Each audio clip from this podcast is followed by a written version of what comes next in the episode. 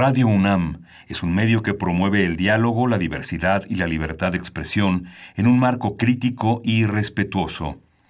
Los comentarios expresados a lo largo de su programación reflejan la opinión de quien los emite, mas no de la radiodifusora.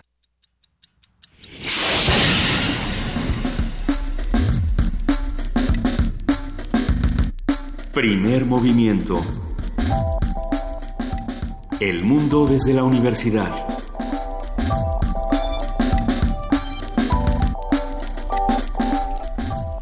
Buenos días, miércoles 25 de julio, todavía julio. Todavía es julio, Miguel Ángel. Son las 7, 7 de la mañana y estamos en la cabina.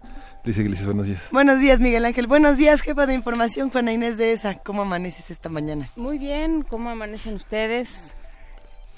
Pues con muchísimas... Eh, eh, justamente fuera del aire comentabas que a quién se le...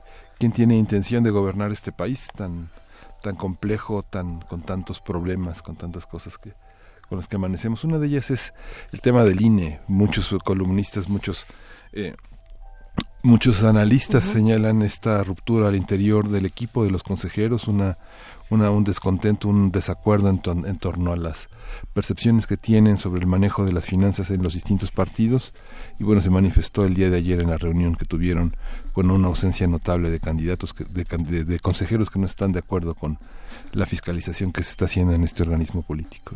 Sí, va a ser una discusión interesante. Creo que quedan todavía discusiones que hay que tener sobre las elecciones.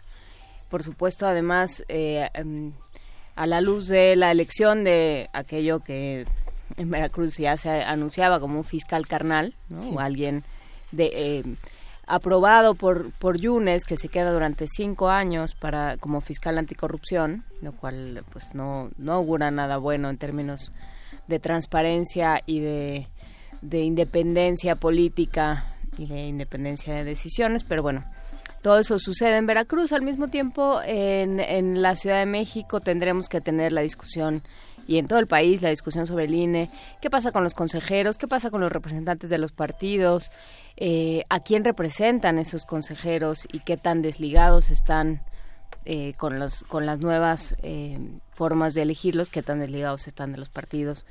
Todo eso habrá, habrá que, que evaluarlo. Queremos el INE así, nos sigue sirviendo, ya no nos sirve.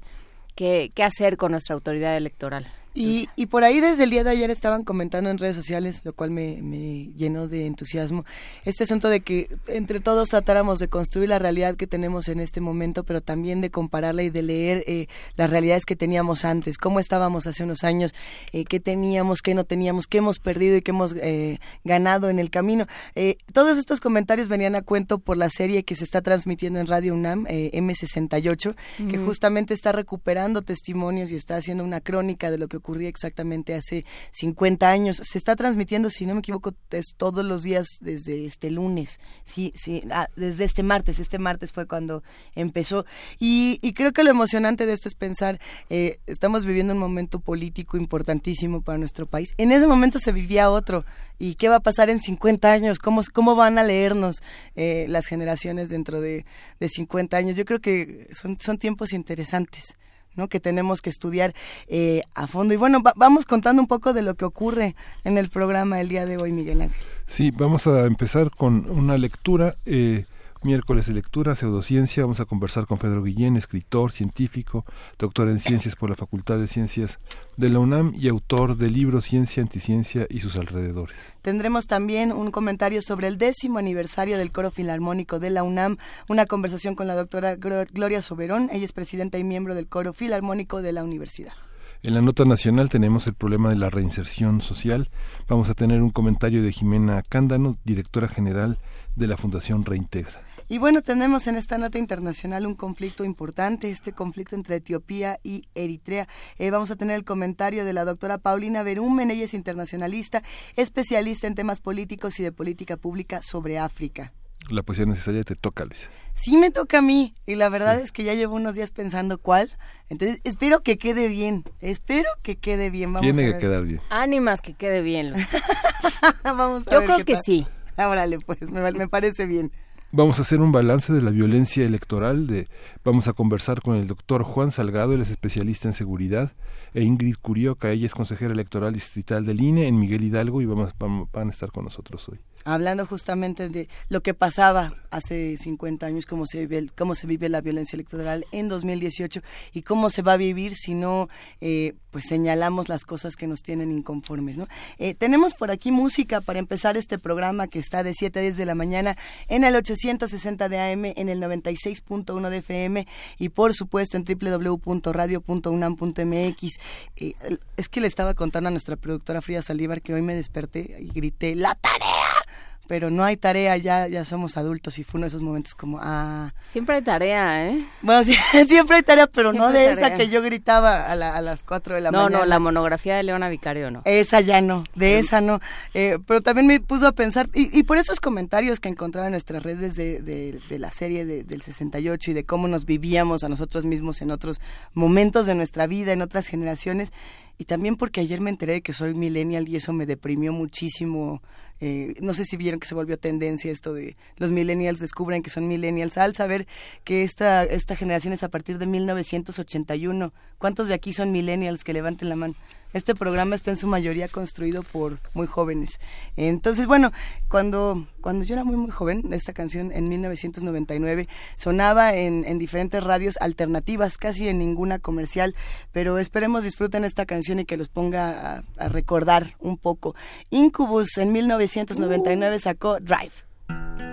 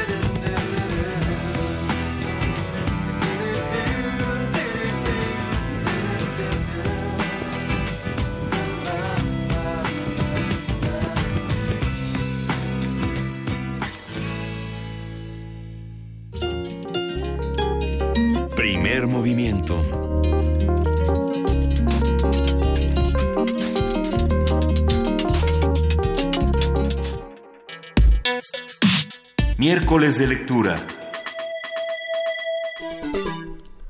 La pseudociencia es una disciplina o especialidad que conjunta ciertas creencias, prácticas, conocimientos y métodos que no poseen un fundamento científico y aunque suele copiar las estructuras de la ciencia, no es reconocida por la ciencia como tal. El término pseudociencia puede entenderse como una práctica falsa, lo que la dota de un cariz negativo. Por lo general, las pseudociencias hacen afirmaciones extremas que son imposibles de verificar. En un momento más decimos algunas para divertirnos aquí en cabina. Por ejemplo, la numerología, la astrología, la homeopatía, el feng shui, el tarot, la parapsicología, la ufología, la grafología y la alquimia, entre otros. ¿Cuál es la ufología? Los, La de- los La de los, los eh, eh, ¿Por qué siempre ¿no? lo ponen en pseudociencia? ¿Por qué rompen mi corazón? Bueno, ahora, ahora lo vamos a, a discutir. A partir del libro de Pedro Carlos Guillén sobre el tema, vamos a hablar de lo que son y no son las pseudociencias, cómo se distinguen y cuáles son sus encarnaciones más populares. Para ello, justamente nos acompaña en esta cabina y nos da muchísimo gusto Pedro Carlos Guillén, escritor y científico, doctor en ciencias por la Facultad de Ciencias de la UNAM, es egresado del programa de estudios avanzados en desarrollo sustentable y medio ambiente del Colegio de México y actualmente es director de la revista de investigación ambiental del Instituto Nacional de Ecología. Pedro Carlos Guillén, bienvenido, gracias por acompañarnos. Hablando de ufología, estoy muy asombrado de que haya vida inteligente antes de las 11 de la mañana. No so- somos los aliens. admiro mucho, muchachos. Estén estas horas dando la batalla, pues encantado de estar aquí. Ya no soy director de la revista de investigación ambiental, pero aquí estoy.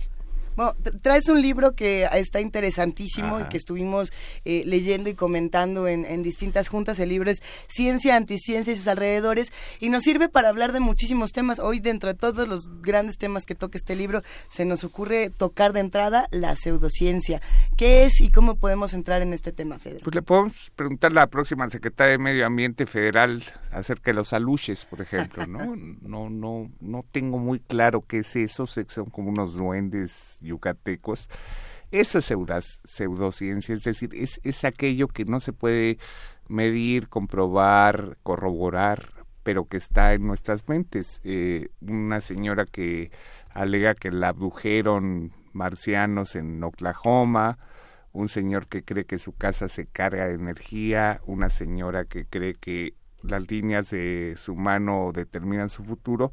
Eso es un poco pseudociencia, es decir, la ciencia tiene una característica que es muy importante, que es que duda, es escéptica, ¿no? La fe no duda, la fe es, es una cosa ciega, es una cosa así como de ojos cerrados, y en este caso la ciencia al dudar pues progresa, avanza, evoluciona, mientras que la fe se mantiene inmutable. Entonces, nuevamente hay un señor que cree que si tiran unas eh, pedazos de papel en una mesa eh, pueden anticipar su futuro. Eso es pseudociencia y yo soy eh, muy respetuoso del libre albedrío. Yo creo que la gente puede creer lo que le dé la gana, no más que en eso no creo. ¿Desde qué espacio se puede eh, ejercer la pseudociencia? Lo pregunto porque, por ejemplo, pensamos en el tema de los aluches que estuvo dando la vuelta en las noticias, Sí. en, en las redes sociales, etcétera, eh, para bien y para mal, ¿no?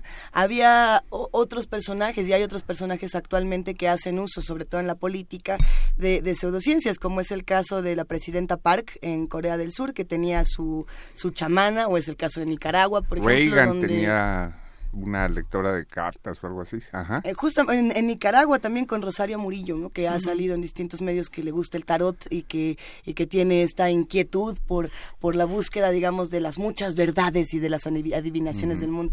Eh, desde la política, al parecer, es mal visto ejercer este tipo de Tendría que ser muy mal visto. Es decir, eh, está muy bien que la gente cree en lo que le dé la gana.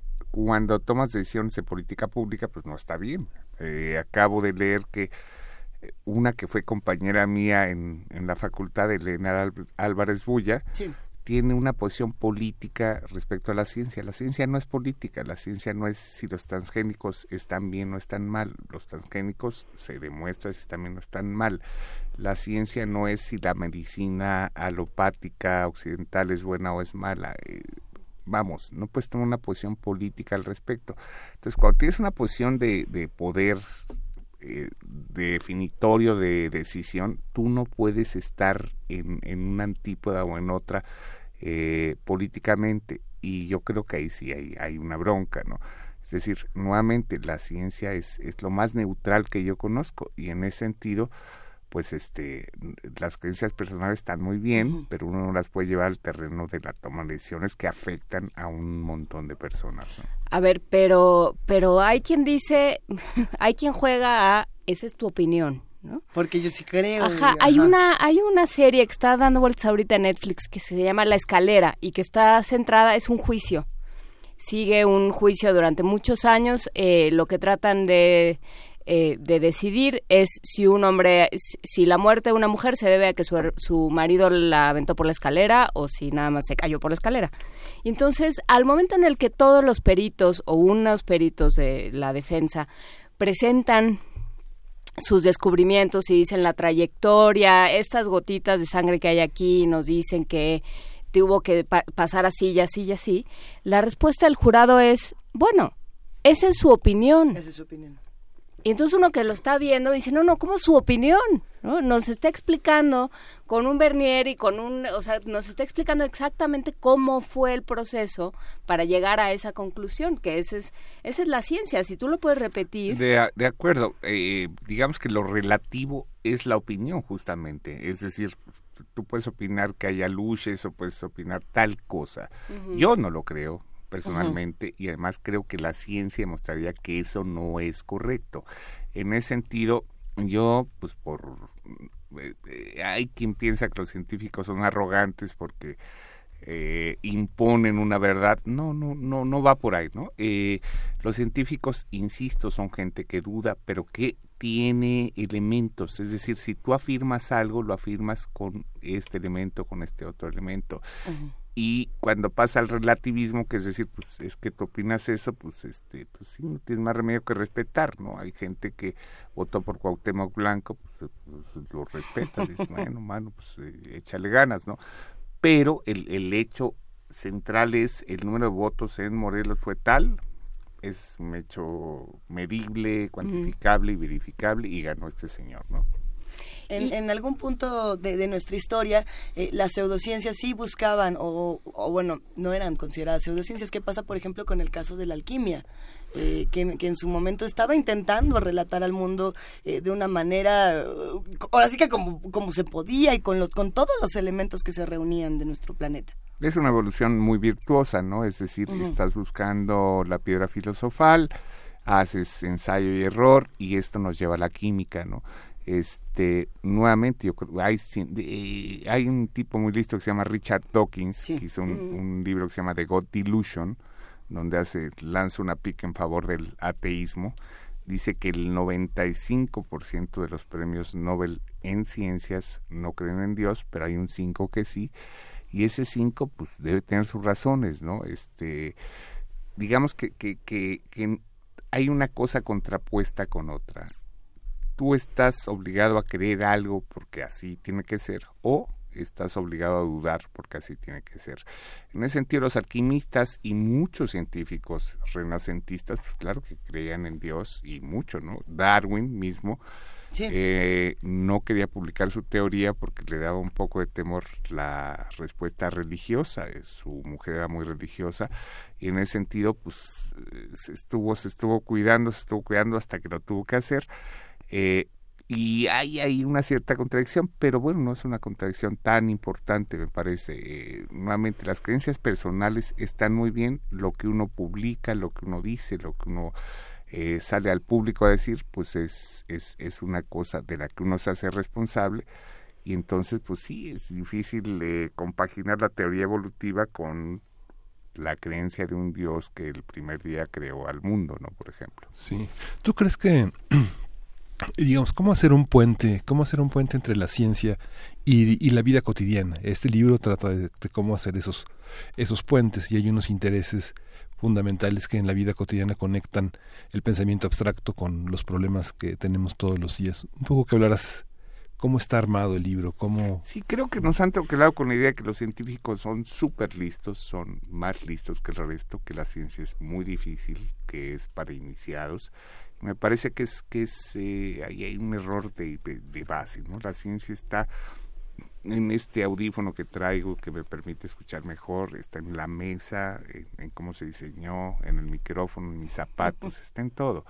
En ese sentido, este divorcio que hay entre ciencia y sociedad es un divorcio, a mí me parece ficticio.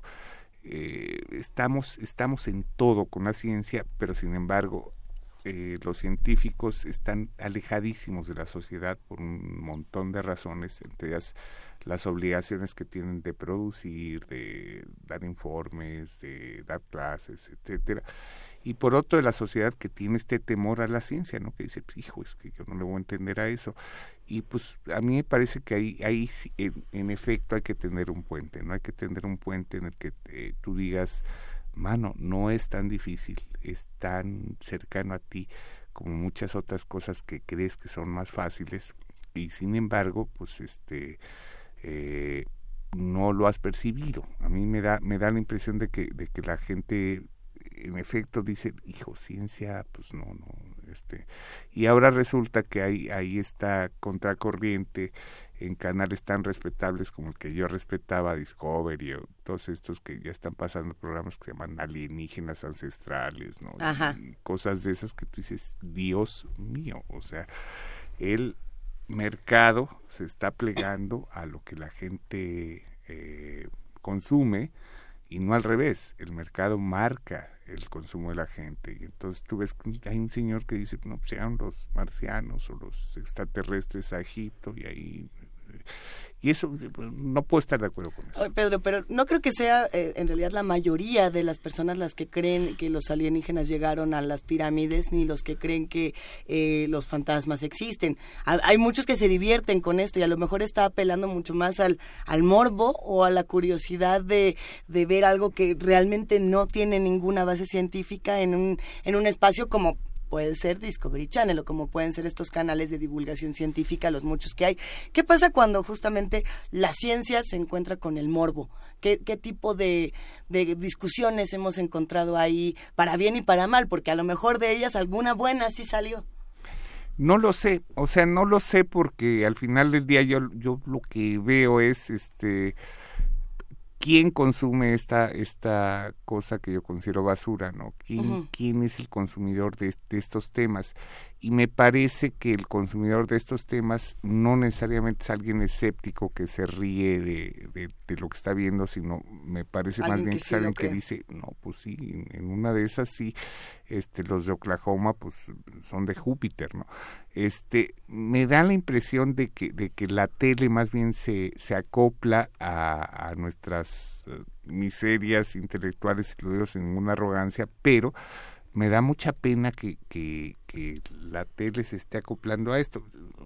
Cuando tú ves la tele dices, chin, chin, eh, no hay, probablemente no sea la labor de la televisión educar a nadie, ¿no? Pues es entretenimiento y eso lo entiendo muy bien, pero me parece que eh, en muchos casos no solo no, no, no educa, sino al revés, está, está abonando a la desinformación de la gente. Hay ahí, eh, digamos, muchos... Eh, muchos responsables a los que se podría apuntar. Creo que es muy interesante lo que comentas en el libro sobre la posición y la labor de los científicos y de los divulgadores de la ciencia. Cuando uno entrevista a científicos, de pronto es muy complicado eh, que expliquen, porque además no pueden por, por disciplina profesional y por yo creo que también de formación profesional es muy complicado que hablen en términos absolutos. Entonces, doctor, esto quiere decir que no. Esto puede apuntar, según algunos resultados, a que tal vez sería posible la vida como la conocemos en Marte. Y así, y tiene que ser con todas esas... Em, con, eh, con todas esas eh, rutas de escape, digamos, ¿no? Siempre se van abriendo rutas de escape para decir, no, no, yo nunca dije que había vida en Marte, yo dije que podía ser. Y entonces, claro, eso va eh, un poco a contracorriente de la, del ánimo periodístico. ¿no? Uno lo que quiere es eh, la cabeza y la nota y, y, las, y las em, sutilezas y, y los asegúnes que van poniendo los científicos son más complicados.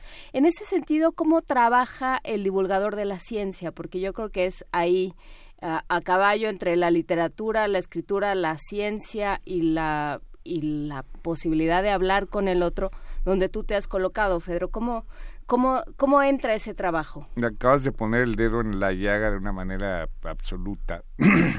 Efectivamente, el ejercicio del periodismo es sí o no, ¿no? En principio. Es sí o es no. Y es rápido además, ¿no? es, quiere una respuesta ahorita. No, no, no, no le pienses ni 15 segundos, ¿no? Este, y ese ejercicio, pues, eh, cabalga contra corriente mil veces de lo que es la experiencia científica, que es repetir, eh, analizar, volver a repetir, volver a analizar, eh, tener dudas de los resultados, etcétera. Entonces, pues sí, se vuelve, se vuelve una tarea muy compleja, ¿no? Es, es como las cuestiones ambientales. ¿Cómo transmites algo que es complejísimo de manera simple, e inmediata, en sí o no? ¿Es bueno el desarrollo contra la conservación? Pues es una pregunta realmente absurda, ¿no? Es, decir, es mucho más complejo que eso. Entonces, tú, cada, cada que ves que va a haber un proyecto, el que tú quieras, ¿no?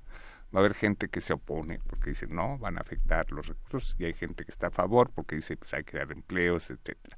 Entonces, transmitir esa complejidad de una manera simple, inmediata, rápida es es súper complicado. Entonces, pues sí, la, la tarea se vuelve compleja porque tú dices, ¿cómo le haces para explicar que esto no es no es de sí o no, no es de blanco o negro, no es de buenos o malos, cuando el mundo se está orientando a que tomemos decisiones de sí o no, bueno o malo, ¿no? Este cuate es bueno, este cuate es malo. Este, el observador es bueno, Peñanito es malo, o al revés, ¿no? Entonces, eh, eh, yo anoche ponía un ejemplo, porque yo no voté por el observador, pero sí por Claudia Sheinbaum. Eso parecería muy complejo, y no lo es. Es decir, puedes diversificar tus decisiones. Y eso me parece que es parte de la vida. La ciencia hace un poco eso, la ciencia no se va en absolutos, ¿no? Entonces, cuando tú dices, este, lo que acabas de decir que me parece luminoso, que es, sí, la prensa tiene una prisa que la ciencia no, pues tienes que, que trabajar en, en ese ejercicio de traducción, ¿no? Hay eh, tres temas que son muy controversiales cuando empiezan a discutir esto sí es pseudociencia, esto no, esto sí tiene una carga, digamos, de investigación importante, esta por acá es pura payasada. Y eh, Irina de Limón nos mandó en, mensajito tres ejemplos que me parece que, además yo hubiera utilizado, yo creo que los mismos. Eh. Uno es la parapsicología, el otro es la homeopatía, que bueno, aquí hemos tenido discusiones hasta el cansancio de si sí no, y el otro es el psicoanálisis.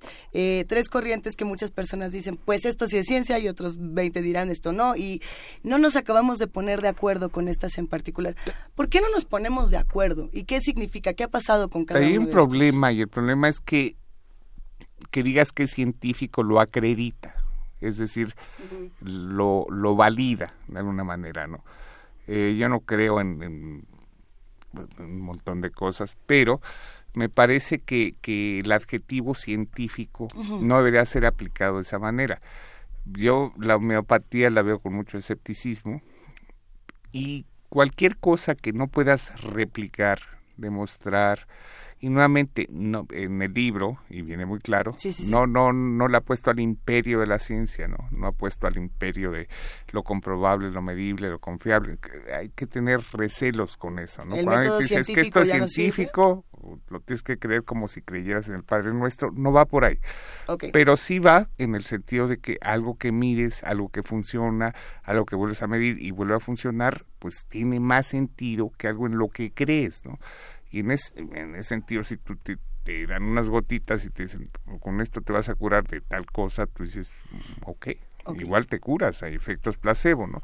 Entonces, ¿eran qué? Homeopatía, no creo. La parapsicología también es otro que ha dejado mucho mm, No creo, y mil veces, ¿no? ¿Y cuál era la otra? Eh, era la homeopatía, la parapsicología y el psicoanálisis. Y el hijo, el psicoanálisis. En el libro eh, presento un ejemplo de Alan Sokal, un matemático muy reputado, que presenta un texto de Lacan, ¿no? Y entonces dice, pues esto dijo Lacan, ¿no? Lo desmenuza y dice, pues no dijo nada, ¿no? Pero sin embargo, estamos dispuestos a creer en, en, cosas que no entendemos y a veces por no lucir como tontos, ¿no? Por decir, no, es que no entiendo, no entiendo qué dijo este señor, pero me parece muy luminoso el texto. Es un poco Jodorowsky, ¿no? Jodorowsky pone unas cosas en Twitter que tú dices, eh, la felicidad no se busca, se halla, ¿no? Dices, ah, bueno, pues está bueno, ¿no? pero a mí me parece que no está diciendo nada. Sin embargo, uno está dispuesto a creer en estas cosas por eh, jalar con una corriente por un lado y por no lucir como alguien que no entiende en otras. Entonces, psicoanálisis sí, creo que sí, creo que hay a quién le funciona, para quién es útil y en ese sentido ahí sí es, es digamos de los tres con el que me quedaría. Es, es que eh, a mí, a mí, me resulta muy interesante porque nos escuchan muchos jóvenes, además del público de Radio UNAM, que ya es el, el, de siempre. Hay muchos jóvenes que nos están escuchando. Que estar durmiéndose ahorita. Y que cuando empezamos a hablar de temas de ciencia y de divulgación, por ejemplo, nos dicen, y es que yo no sé a cuál me acerco, a qué divulgador, a qué libro, por dónde empiezo eh, toda esta ruta de lecturas. Generalmente cuando empezamos esta discusión hablamos de Carl Sagan, ¿De qué, ¿De qué otro divulgador hablamos? Eh, pues en el libro se mencionan eh, varios, Stephen Jay Gould. Eh, no, bien, un montón, este muchacho que hizo Sapiens, este ah, Harari, creo que se apellida, este, están al final del libro, hay una serie de sugerencias, está... Ayúdanos a este, entrar al, camino de la ciencia. Oliver Sacks. Claro que es era un campeón, murió el año pasado, están este Pero una carta bellísima, por cierto. Sí, claro, hizo una carta antes de morir, él sabiendo que, tenía una enfermedad terminal, hace una carta bellísima, un antropólogo en Marte, este, los dragones del Edén, el pulgar del panda, es decir, son libros eh, canónicos en, la divulgación de la ciencia. Aquí en México, me preguntaban el otro día que quién, pues hay una corriente en UNAM, en la UNAM, que es la casa donde estamos, muy importante. Hay, hay cuates como Martín Monfil, Sergio Regules, ¿no? Que, que le están pegando muy firmemente al tema este hace, hace mucho tiempo y, y, creo que hay una buena tradición de divulgación aquí. Sin embargo, en efecto, así los que son así los los eh, sacerdotes de este tema pues, son Dawkins, son este Jay Gould, es y casi todos están muertos. Ahora, Pedro, los, los programas, por ejemplo, no sé, esta manera de poner, por ejemplo, el, el, las ciencias como la medicina, el tarot, la ingeniería, ¿no? Digamos, la manera de poner la contigüidad de los elementos resulta interesante. Digamos, el psicoanálisis tiene programas de doctorado, de maestría que avala el, psico, el que, que avala el CONACIT, que avalan una serie de instituciones. Lo mismo la tiene la homeopatía, digamos, los que se gradúan de médicos homeópatas en el polio, en la Escuela de Medicina del Ejército, digamos que tienen un aval, un aval legitimador, ¿no? La parte, no, digamos, no conocemos un programa de doctorado en parapsicología, digamos, en la UNAM. No, no, y tienes razón con el matiz, quizá. Los voy a llevar a mi escuela de fantasmas profesionales. ¿eh? No, tienes razón con el matiz. Y ahí, hijo, mira, si yo eh, fuera, que nunca lo seré, el de CONACIT, yo diría el porcentaje de enfermos que llegan a un programa homeopático contra uno alopático y se curan es tal. Si ese porcentaje es más o menos equivalente, pues lo apoyo por completo, ¿me entiendes? Es decir, no, no tengo ningún recelo a priori, tengo dudas, ¿no? Pero tampoco, tampoco estoy cerrado a entender que esa puede ser una opción, ¿no? Y tiene razón, la parapsicología es, el extremo, extremo, extremo. Eh, la homeopatía, eh, pues hijo, hay, hay quien duda, ¿no? Hay quien dice hay un placebo ahí este, importante, pero este, pues si hay gente que se cura con eso, pues, está bien, ¿no? Está bien. Eh, yo, yo lo que creo firmemente, insisto, es que nos tenemos que dar los datos, ¿no? Este, Álvarez Bulla, próxima directora de CONACYT, dice de los transgénicos y advierte su riesgo. La Organización Mundial de la Salud advierte que no hay riesgo alguno, ¿no? Entonces, tú te preguntas cuál va a ser nuestra política científica al respecto, cuál va a ser la política científica de este país con respecto a una persona que opina que la medicina tradicional alopática ha sido un atraso, ¿no? Entonces tú dices, hijo, mano, ¿qué, ah. ¿qué va a pasar ahí? Justamente nos estaban preguntando y estoy estoy tratando de encontrar el tweet sobre los saberes tradicionales, sobre los saberes de los pueblos originarios en nuestro país, eh, si entran en ciencia o en pseudociencia o dónde los vamos a poner y, y qué no, tanta relevancia. La es respetabilísima, es decir, este hay estudios que demuestran que los principios activos de muchas medicinas herbolaria o de muchas hierbas eh, tienen el principio activo que cura por medio de una enfermedad alopática, eh, de una, de una medicina alopática.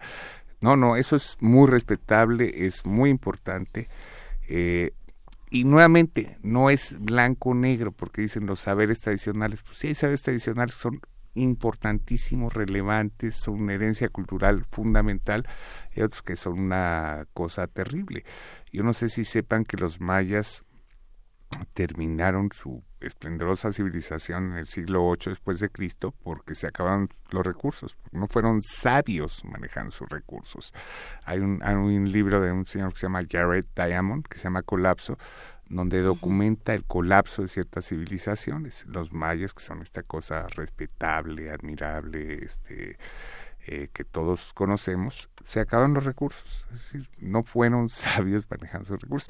Entonces, esta idea de que los indígenas son más sabios manejando recursos, a veces sí, a veces no, no es todo o no es nada, ¿no? Pero en el caso de la arbolaria, sí, sin la menor duda, hay, hay un, eh, no, por supuesto no es pseudociencia, es, es un saber tradicional, antiguo, que hay que preservar y respetar, por supuesto. Nuestra curiosidad está siendo alimentada esta mañana aquí en Primer Movimiento con este libro Ciencia, Anticiencia y sus alrededores, ensayos justamente para alimentar la curiosidad de Pedro Carlos Guillén. Este ya lo pueden conseguir en todos lados y está buenísimo. Que claro, el tema de la curiosidad es fundamental eh, y está necesariamente ligada, la imaginación y la curiosidad están ligadas al trabajo científico o, el trabajo científico no va a ningún lado, digamos, ¿no? O sea, si, si sigues torturando al mismo ratón durante 20 años eh, intentando que haga lo mismo, pues va a seguir haciendo lo mismo, pero, pero en qué momento cambias, eh, en qué momento piensas esto podría ser distinto, eh, juegas con contrafactuales, ¿no? Todo eso está dentro de la ciencia. ¿De qué nos sirve? Más allá de, de pensar en que todos los niños de México, todas las nuevas generaciones sean científicas, ¿de qué nos sirve una buena educación científica, una educación en el método científico, en el rigor, en el sí, pero dame evidencias? Piensa en un ser curioso, piensa en un ser que tiene escepticismo, pero es un escepticismo razonado, es decir, no cree todo lo que le dicen. Piensa en un ser honesto, piensa en un ser eh, que verifica de lo que habla. Esas no son cualidades de un científico, son cualidades que, esperaríamos en un hijo nuestro, cualquier ser humano, ¿no? Pero son cualidades asociadas a la ciencia, ¿no? La ciencia duda, es curiosa, es escéptica, este, confirma y verifica, ¿no? En ese sentido, si tenemos una cultura científica básica, eh, tendremos cualidades que, aspiramos que tenga cualquier ser humano. Y, ahí me parece que, tenemos un acierto. O sea, parte de la bronca de las redes sociales es que tú pones, este, se murió fulanito de tal, así con total impunidad.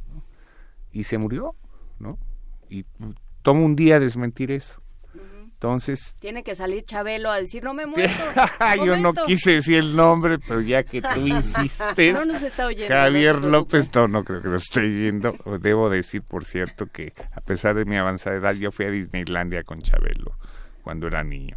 Es una confesión como, como confesar un crimen. Pero así el, el caso es que, en efecto, es decir, tú puedes poner lo que te dé la gana. Y si no estamos formados y entrenados a recelar, a ir a la fuente original, pues estamos en un lío, ¿no? Estamos en un lío porque alguien dice, Trump le declara la guerra a Yemen, ¿no? Y se arma un corre dile muy baboso que toma tiempo es mentir. A mí me, me, me, asombró esta noticia de Peña Nieto privatiza el agua en el partido México-Alemania, ¿no? Es decir, alguien desliza eso, y alguien probablemente con intención desliza eso, ¿no? Y entonces, pues no, no, no, me suena, ¿no? Y una amiga me dice, oye, ¿ya viste que Peña Nieto en WhatsApp, ya sabes, ¿no? Y digo, no, pues no creo, pero pues déjame ver. Y claramente, pues no era una noticia real, pero el efecto de un día con eso girando en las redes, este, pues ya es, eh, ya, ya no tiene remedio, ¿no? Y al día siguiente se aclara que, que no fue así. Entonces, ¿Qué hace una mente científica? Pues recela, ¿no? Va a la fuente, confirma, corrobora. Entonces, ojalá todos nos formemos en esa idea de que no todo lo que leemos es verdad, no todo lo que está ahí es verdad, no todo lo que lo que alguien dice es verdad, a pesar de quien lo diga, ¿no? Pues recelemos, seamos curiosos, imaginemos, pensemos las cosas de otra forma y bueno, pues ya si queremos seamos científicos o dedicámonos a cualquier cosa. Muchísimas gracias a Federo Carlos Guillén. Va a haber una presentación, ya es la ventaja de, venir con el de prensa que nos está torturando. Una presentación el 9 de agosto en el Bar Nuevo León. ¿Dónde está el Bar Nuevo León? El Bar Nuevo León está en Nuevo León y Michoacán, justamente en la colonia Condesa. Este me proponía el Colegio de México, me proponían Instituto Mora, la UNAM, y yo dije, no, el Bar Nuevo León es el mejor lugar para presentar este libro y desmitificar estos rollos de que la ciencia es algo como muy pomposo, ¿no? Pues ahí estará, ahí estaremos Bar Nuevo León el 9 de agosto. ¿A qué hora? ¿A qué hora? Siete de la tarde. Siete de la tarde, perfecto. Pues ahí está la presentación de Ciencia, Anticiencia y sus alrededores, ensayos para alimentar la curiosidad de Fedro Carlos Guillén en debate. Muchísimas gracias, Fedro, por estar esta mañana con nosotros. y de verdad los admiro mucho por trabajar a estas horas, señor. y luego nos seguimos de frente. ¿eh? Le mandamos un gran abrazo a nuestros amigos de Random House y les agradecemos por todo, tanto libro, tanta invitación. Muchísimas gracias. A seguir leyendo y a seguir haciendo comunidad, queridos radioescuchas. Nos vamos con un poco de música. Vamos a escuchar de, eh, de Kenji Girac, Cool.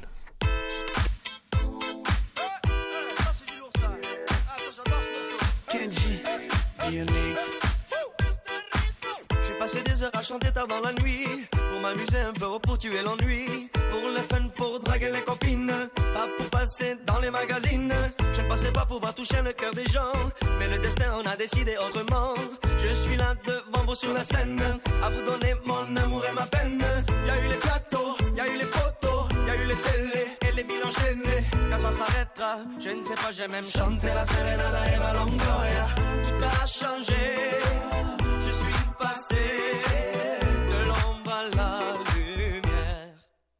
je la joue cool, cool, cool. C'est vrai que j'en ai tant rêvé. Et je roule, roule, roule. Même sans savoir où je vais Je la joue cool, cool, cool. J'ai pas l'intention de changer. Et je roule, roule, roule. Avec ceux qui m'aiment, qui m'aiment.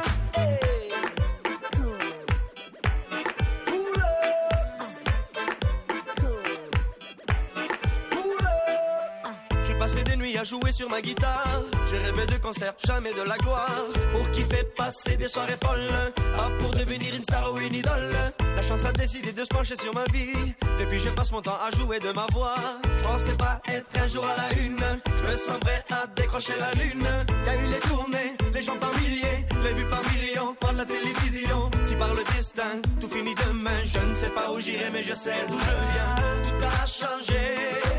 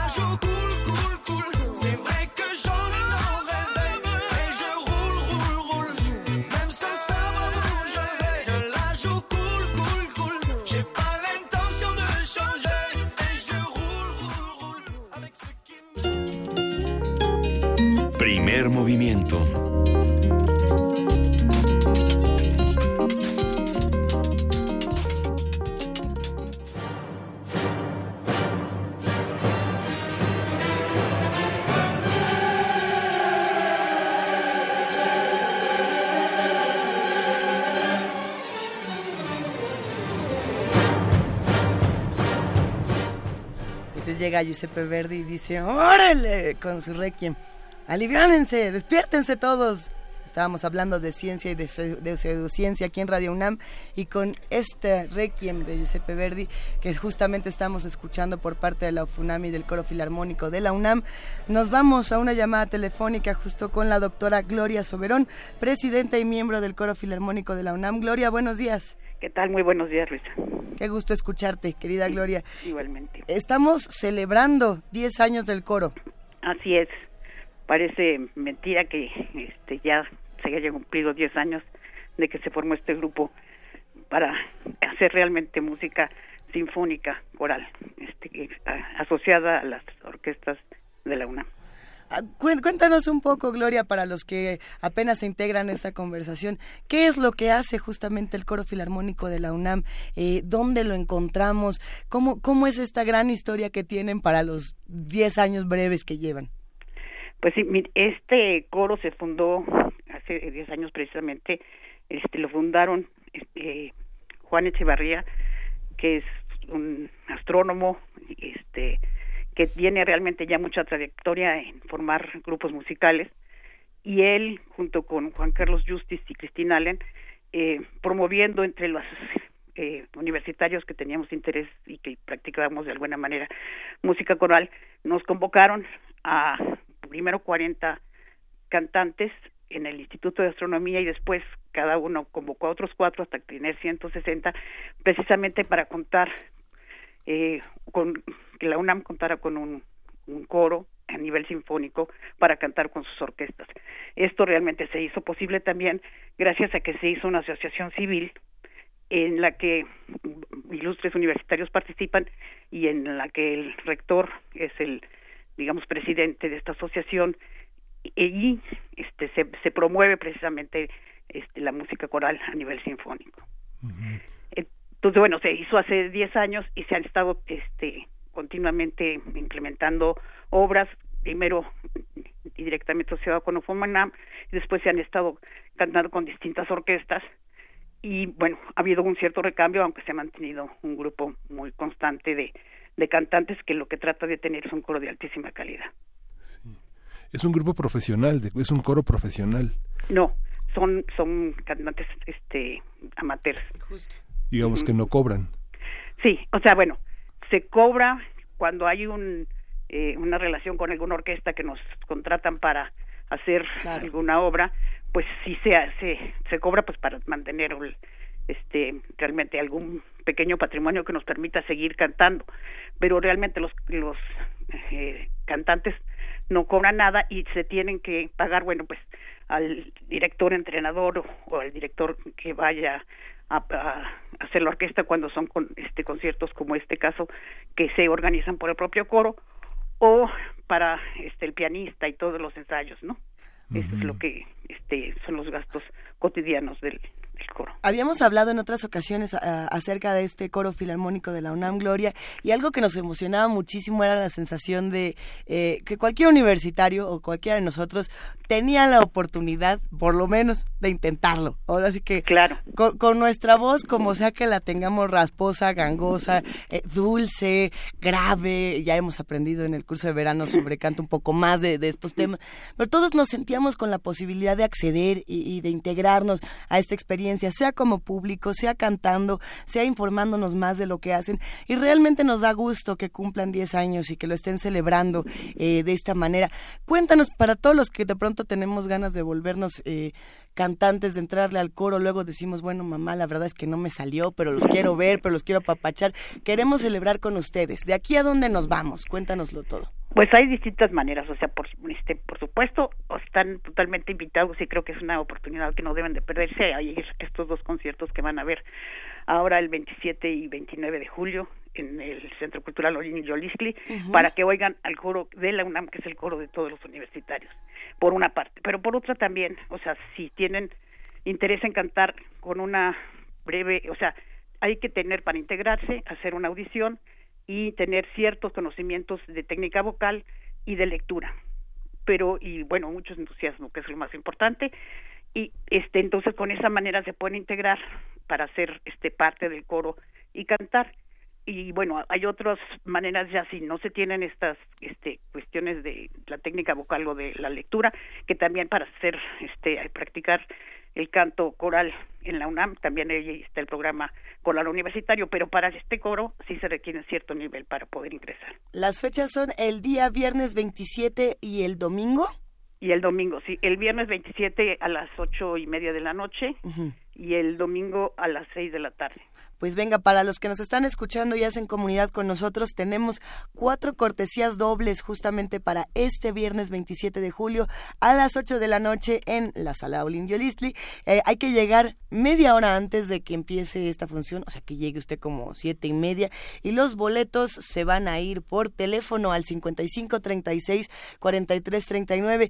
No nos tienen que responder ninguna pregunta, pero sí tienen que querer estar ahí y tener la posibilidad de hacerlo para que estos boletos eh, se vayan a una gran función. Muchas felicidades, Gloria. muchísimas gracias y de veras no se lo pierdan, van a estar preciosos los conciertos. Prometido que no nos lo perdemos, lo vamos a disfrutar con ustedes. Eh, gracias, Gloria Soberón. Le mandamos un gran abrazo a la presidenta y miembro del coro filarmónico de la, de la UFUNAM, de la UFUNAM, de la UNAM. Eh, un abrazote, Gloria. gracias, igualmente, un abrazo. Hasta luego. Y mira, para despedirnos, ¿qué les parece si escuchamos otro poquito de este Requiem? Del Requiem de Verdi. Para irnos ah, con todo. Esto es el Requiem de Verdi, justamente con la UFUNAM y el coro filarmónico de la UNAM. Diez años. Primer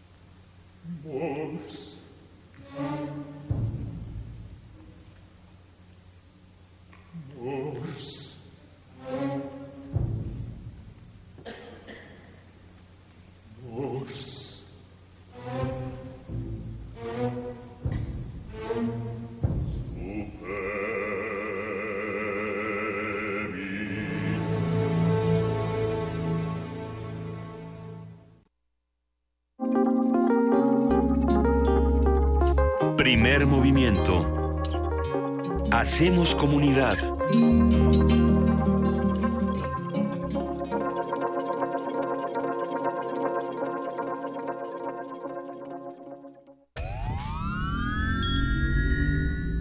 Tienes las ideas, tienes el talento, tienes la disposición, pero te faltan los medios. ¿Has tocado las puertas suficientes? ¿Has buscado las puertas suficientes? Siempre habrá alguien dispuesto a premiar tu iniciativa y trabajo duro. ¿Buscas una beca? ¿Un premio nacional o internacional? ¿Un financiamiento?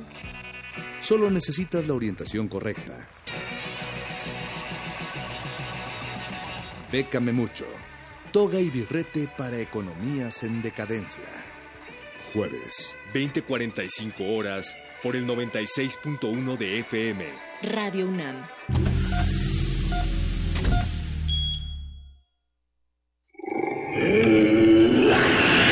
En la UNAM se escriben historias de éxito.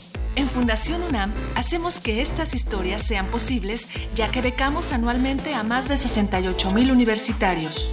Súmate 5340-0904 o en www.funam.mx. Contigo hacemos posible lo imposible. Muestra Internacional de Cine con Perspectiva de Género, Mi Género Tour 2018. Proyecciones, retrospectivas, Gender Lab, presentaciones de libros, 100 horas de activismo y conferencias magistrales. Del 2 al 12 de agosto en Ciudad de México. Consulta cartelera en www.micgénero.com. Sé parte del cambio. Mic Género y Radio UNAM invitan. Gracias. Gracias. Gracias. Gracias. Gracias. Gracias. Muchas gracias. De corazón, gracias. Gracias por confiar en este movimiento, en tu movimiento. Gracias por tomar el futuro en tus manos. Nosotros te dimos nuestra palabra. Tú nos diste tu confianza. De verdad, no te vamos a fallar. Gracias, México. Movimiento Ciudadano. La exposición Revolución y Estabilidad en el Museo del Templo Mayor conmemora los 30 años del recinto y los 40 del proyecto arqueológico. Se pueden apreciar piezas como la escultura de Xutecutli, el centro Chicahuastli de mármol verde, la olla del dios Tlaloc y la pieza Mimiscoa, las urnas funerarias de Tezcatlipoca y Mixcoatl, la pieza de la serpiente de fuego Siucoatl. La muestra Revolución y Estabilidad está abierta en el Museo del Templo Mayor Centro Histórico de la Ciudad de México. El rito comienza en el escenario. Los sonidos emergen, deambulan por el recinto, se cuelan en los oídos y estremecen los sentidos. Festival Intersección. los encuentros sonoros de Radio UNAM. Todos los viernes a las 21 horas en vivo desde la sala Julián Carrillo. Escúchalos a través del 96.1 de FM, www.radiounam.unam.mx o ven a Adolfo Prieto 133 Colonia del Valle, cerca del Metrobús Amores. La entrada es libre.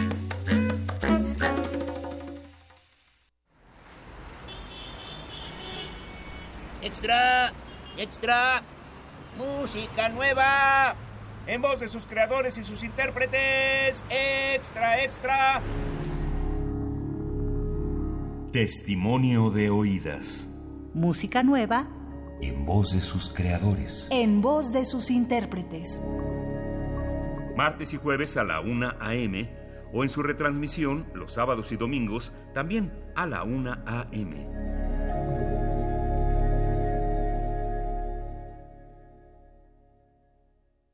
Ingredientes para hacer la pócima de la diversión.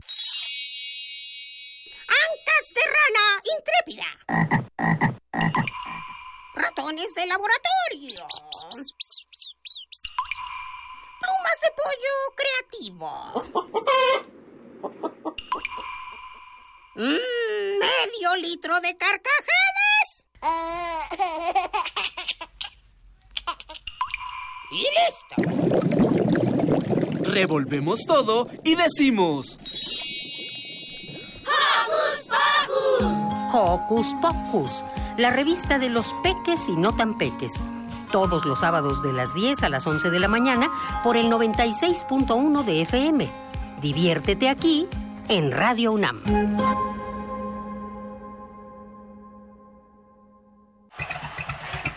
Mm, nada como caminar por las calles y percibir la otra ciudad.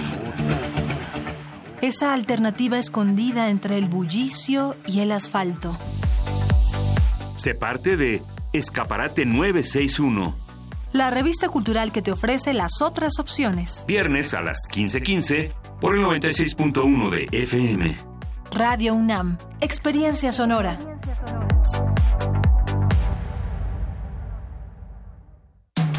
Búscanos en redes sociales, en Facebook como Primer Movimiento UNAM y en Twitter como P Movimiento o escríbenos un correo a primermovimientounam@gmail.com. Hagamos comunidad. Y en este momento son las 8 de la mañana con 5 minutos. Hoy es ¿Qué día es hoy? Hoy es miércoles 25 de julio. hoy es miércoles, Miguel Ángel Quemain. ¿Cómo pasó? ¿Cómo pues llegamos a miércoles con Inés? de, de mi primo ahora que hablábamos de la ah, curiosidad científica, mi primo el que desarmaba, lo que le diera lo desarmaba. Oye, que tenía adentro. ¿Y qué tenía al final?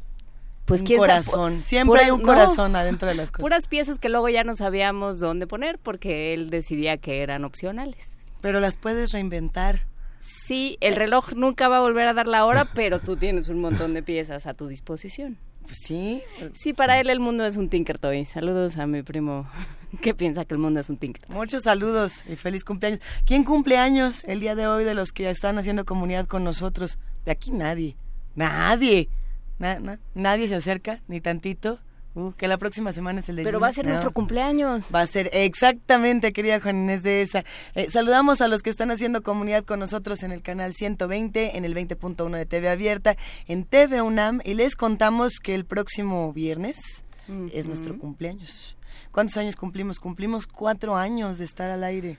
Sí, Lucita. Éramos tan lozanos, tan fresquecitos. Pensábamos desde temprano y así. Nos despertábamos a las 10 de la mañana y ¡ah, qué rico! Ya no, Nunca, más. Nunca más, pero nada nos da más gusto que hacer comunidad con todos ustedes en el 96.1 FM, en el 860 y ahora en TV UNAM. Cuatro años, cuatro años de estar contándoles un poco de lo que ocurre en, en nuestro país, en el mundo y sobre todo desde la universidad. Habrá que ir recordando algunas de las anécdotas de cómo fueron surgiendo ciertas secciones en el programa, cómo se fue reinventando este espacio poco a poquito, cuando nos tocó transmitir desde Universum con dos papas y una pluma. Eh, ¿Te acuerdas ese día que no, no, no, teníamos ni teléfonos, ni salida al aire, ni nada? Ni, ni boletitos para el estacionamiento, entonces todo el programa lo hizo Pepe Franco, que estaba en Universum. Que estaba en Universum, pero además lo hicimos en una cabina que no era cabina porque estábamos junto a la consola. Arturo González, tú estabas ahí ese día, ¿verdad? ¿No te tocó? No, no, no. Estoy tratando de recordar quién fue el ingeniero en cabina que estaba ahí. Eh, no era Andrés, yo tengo esa foto, la voy nos dijo a todos, se van a quedar calladitos y todo el equipo de primer movimiento estuvo callado tres horas eh, en una cabina que inventamos entre todos. Fue maravilloso. Nos dice Fría que fue Villalobos. En un momento más lo preguntamos para mandarle un abrazo. Eh, pero sí, estamos llenos de anécdotas y si ustedes tienen alguna que recuerden y que, y que además hayan disfrutado durante estos cuatro años, escríbanos, mándenos postales sonoras. Estamos en arroba PMovimiento, diagonal primer movimiento UNAM y nuestro correo electrónico es primermovimientounam arroba gmail.com.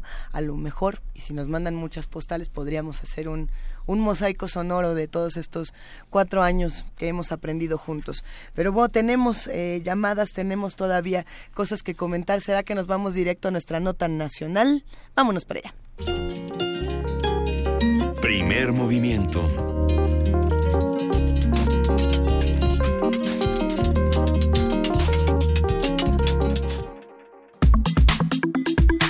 Nota nacional. Social, la reinserción social implica la oportunidad que tiene cualquier persona que cometió un delito para volver a ser parte activa de la sociedad, es decir, reintegrarse a su núcleo comunitario y tener la posibilidad de conseguir un empleo. En la Constitución Política de México, en el artículo 18, se establecen los medios necesarios para la reinserción social.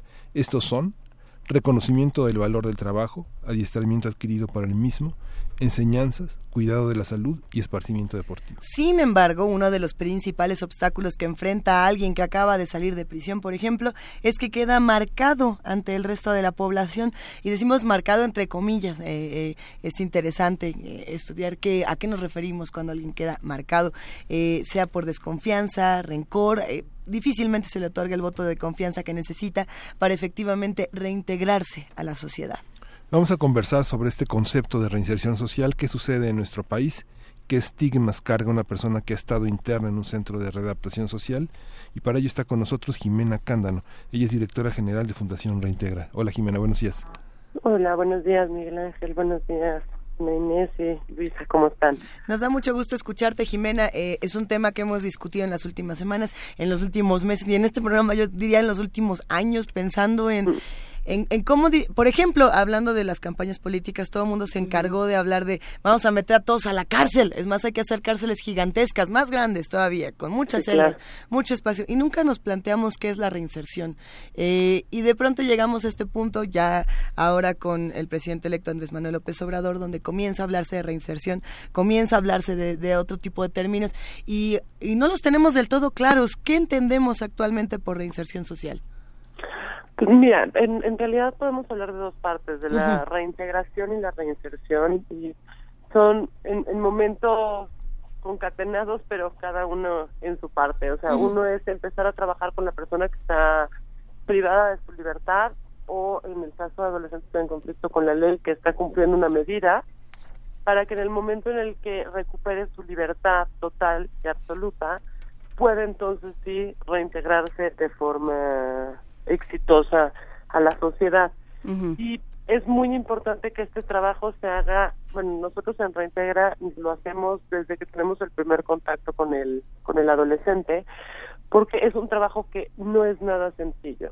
Y si estás pensando en adultos es aún más complicado, muchas veces salen después de varios años, ya no, su casa ya no es la que solía ser, su familia ya no es la que solía ser, ya no tienen un trabajo y este pensamiento que tenemos mucho en México de buscar venganza en lugar de justicia nos lleva a en, una última instancia lastimarnos a nosotros mismos como sociedad, porque el excluir a una persona nos hace perder todas sus habilidades y todas sus capacidades y también nos hace orillarlo a que la única forma que, que tenga de vivir sea o de plano de la limosna o volviendo a cometer actos ilícitos, porque si no le vamos a dar trabajo porque tiene antecedentes penales, si no vamos a dejar que sus hijos se acerquen a nuestros hijos porque tienen antecedentes penales, si lo vamos a recluir en una celda donde nunca nos vamos a volver a preocupar por cómo está hasta el día en que salga, pues, hombre, no tiene mucha lógica ni nos va a redituar como sociedad. Por el contrario, si seguimos los ejemplos de países como Dinamarca que, y Holanda, que están cerrando sus cárceles, con esa idea de pues, mejor hacer algo restaurativo, ¿no? Que, que, que privarte de la libertad. La idea de la cárcel es privar a alguien que verdaderamente significa un riesgo para la sociedad, no a todo aquel que, que haya cometido un ilícito y mucho menos ahora con la prisión preventiva que, como decía un maestro penalista, no se le niega un vaso de agua en una prisión preventiva a nadie, ¿no? Este, entonces sí es muy importante empezar desde la sociedad también a cambiar esta visión de buscar justicia pero no venganza. Eh, y es muy complicado, Jimena, porque pues porque cuando uno observa las, las campañas políticas, Luisa lo apuntaba ahorita, eh, de decir que los metan a todos a la cárcel, eh, prisión para todos los secuestradores, esta, la, inclusive la pena, de muerte. En un país donde eh, justamente por esta sed de venganza se, se otorgan sentencias de manera muy injusta. O sea, hay gente que pasa por la cárcel que jamás debería haberlo hecho y, hay muchos que tendrían que pasar por la cárcel que nunca lo van a hacer tampoco. Entonces, eh, ¿cómo entenderlo? Porque además eh, esto se vuelve de coyuntura en un momento en el que ha resultado electo Pedro César Carrizales, el Mijis, y que ha despertado pues nuestros más eh, más recónditos prejuicios en, en, con respecto a este tema. Creo que ahí sí nos falta un largo camino por recorrer. A mí, por ejemplo, me llama mucho la atención en el tema del Mijis no es alguien que le ha devuelto muchísimo a la comunidad, que trabaja con su comunidad, que conoce eh, la comunidad, conoce la problemática, ha ayudado a muchísimos jóvenes. Yo es el tipo de diputado que a mí me encantaría tener. O sea, yo la verdad en estas elecciones, híjole, ya no sabía si anular, eh, dar marometas, es un tema bien complicado. Y yo sí me metí a analizar quiénes iban a ser mis diputados, mis senadores, casi casi llevaba mapita a la casilla, por quién sí, por quién no, me hubiera encantado tener una opción como Mijis. Y, y lo juzgamos porque tuvo un pasado que a veces pues, muchos hemos pasado por ahí, a lo mejor no un pasado con tanta claridad, pero pero yo creo que casi todos hemos cometido algún delito alguna vez en la vida, con conocimiento sin conocimiento, y juzgar al otro señalándolo sin antes ver lo que yo he hecho o dónde he estado yo, creo que es una de las cosas que nos alejan mucho como como personas y, y que como mexicanos nos siguen alejando. O sea, yo prefiero una alguien como el Mijis que sabe de qué está hablando a muchos otros diputados y senadores que me parece vergonzoso que no saben ni cuál es su comunidad ni la han recorrido ni han pero la gente prefiere juzgar por el físico que meterse a investigar y es bien fácil decir que los metan a todos a la cárcel, perfecto. Y luego ya que los tenemos en la cárcel, ¿qué les hacemos? Bueno, van a salir ahí hay algo interesante, Jimena, y es que muchas personas eh, han criticado al Mijis por su aspecto, pero también lo han defendido por lo mismo sin conocer sus propuestas. Eh, me ha tocado escuchar en distintas ocasiones, en distintas mesas, decir, es que el Mijis tiene una gran propuesta y preguntamos, bueno, ¿cuál es? Y no se la saben, más que bueno, pues que tiene este, este aspecto controversial y que perteneció a ciertas eh, comunidades que por lo mismo tiene el derecho y, y, la, y la experiencia. ¿Cuál es esta propuesta que tiene y qué, qué es lo importante? Del Mijis, más allá de cómo se ve, más allá de a quién pertenece, ¿qué, qué es lo que le está promoviendo desde, su candidatura? yo creo que lo más importante, por más que suene banal y absurdo, lo más importante que tiene y lo que más nos ha dado es poner sobre la mesa el tema. Simplemente con lograr hablar del tema, con que haya quien diga no me parece y haya quien diga sí me parece y me parece porque tiene tatuajes o no me parece porque tiene tatuajes o me parece porque cometió un delito no ya salió el Ministerio Público a decir que no. Creo que nunca habíamos tenido eh, este diálogo a nivel nacional. Y creo que esa no es propuesta en mí pero pero creo que ha sido de las cosas más profundas que nos ha dejado porque ahora sí y como dices sí muchos nos subimos en el tren de qué bueno que ganó y tal muchos se subieron en el tren de qué horror pero nos abrió un espacio que nunca había existido aún teniendo otros diputados y senadores que sí tenían eh, denuncias en su contra. Estamos teniendo problemas con la comunicación eh, con Jimena Cándano, directora general de Fundación Integral. Ahí te oímos bien. Jimena. Jimena. Ah, Gracias. De, de, pronto se me, se me cuadra esto. Este, con, o sea, eh, es chistoso porque todos estos, o sea, sí, el mételo a la cárcel y tal y cual. Tenemos muchos, pues, hombre, ahí está Napoleón Gómez ¿no? Y, y al final el senador, y ahí nadie toca el tema de la reinserción, porque al final es cuello blanco, es un señor, ¿no? Con facha de oficinista y tal. Entonces, yo creo que el Mijis, más allá su propuesta, sus propuestas o lo que él haya hecho, nos abrió un espectro bien importante a los que trabajamos en este tema que nos cuesta tantísimo que la gente voltee a ver la importancia de la reinserción social.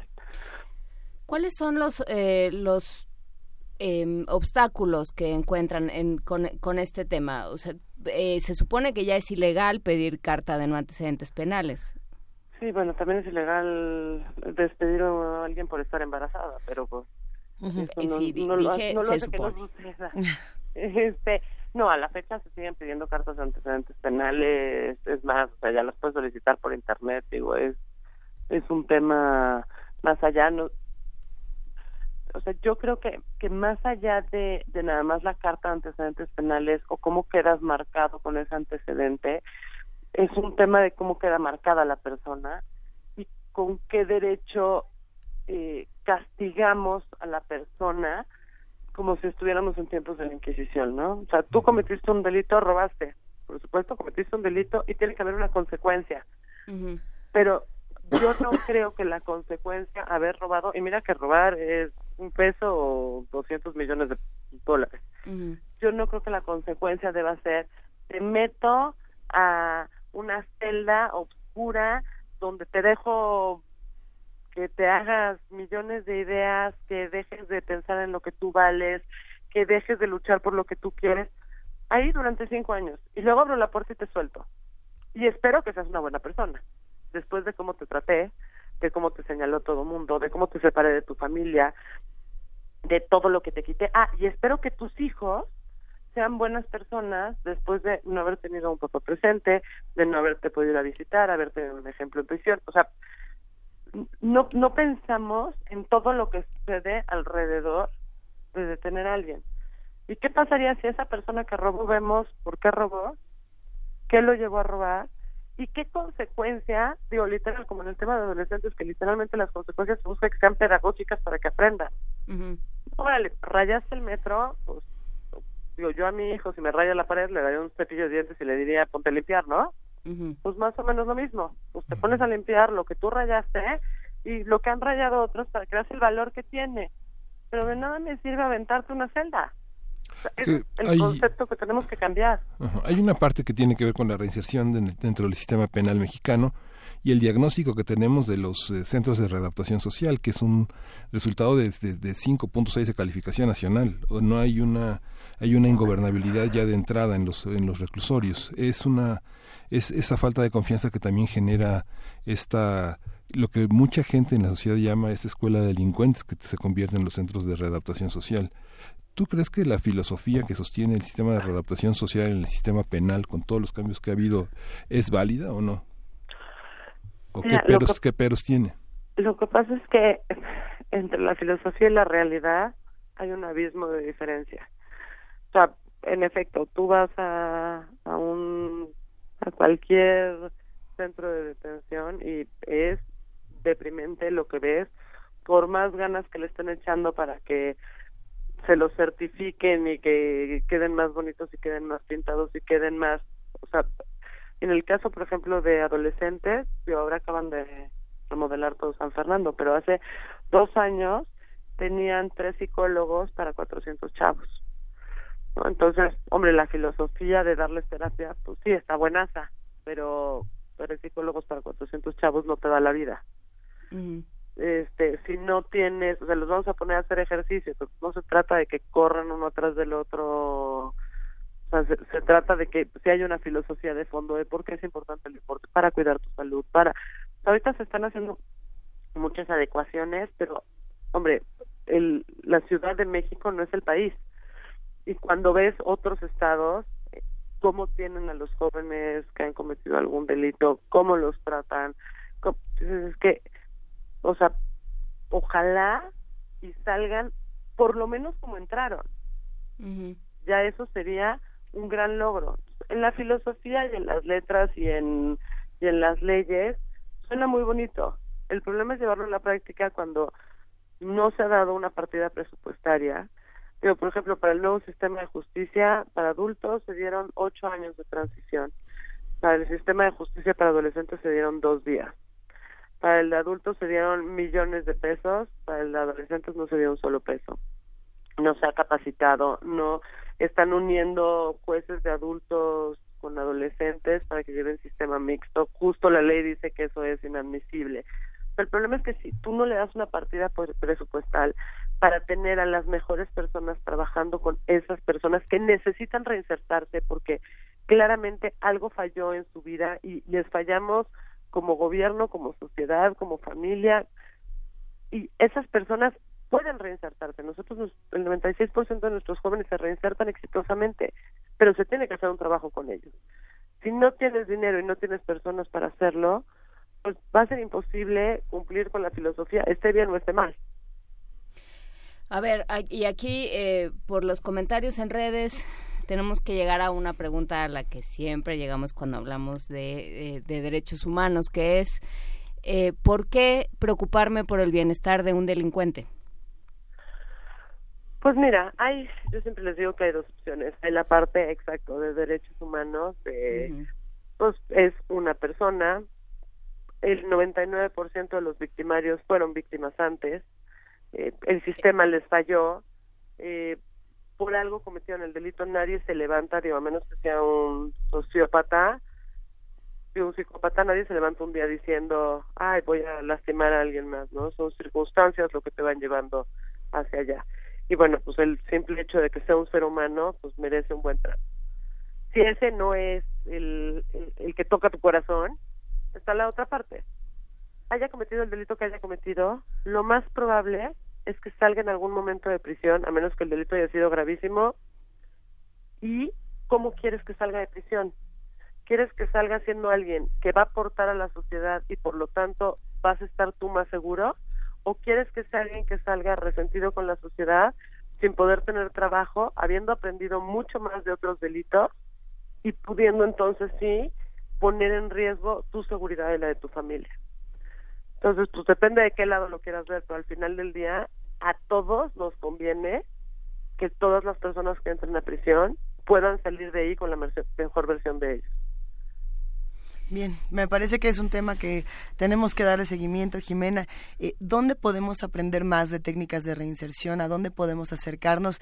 Y, y también, eh, quizá para ir redondeando un poco esta conversación, ¿qué responsabilidad deberían de tener las universidades en el tema de la reinserción? ¿Qué programas deberían estar promoviendo?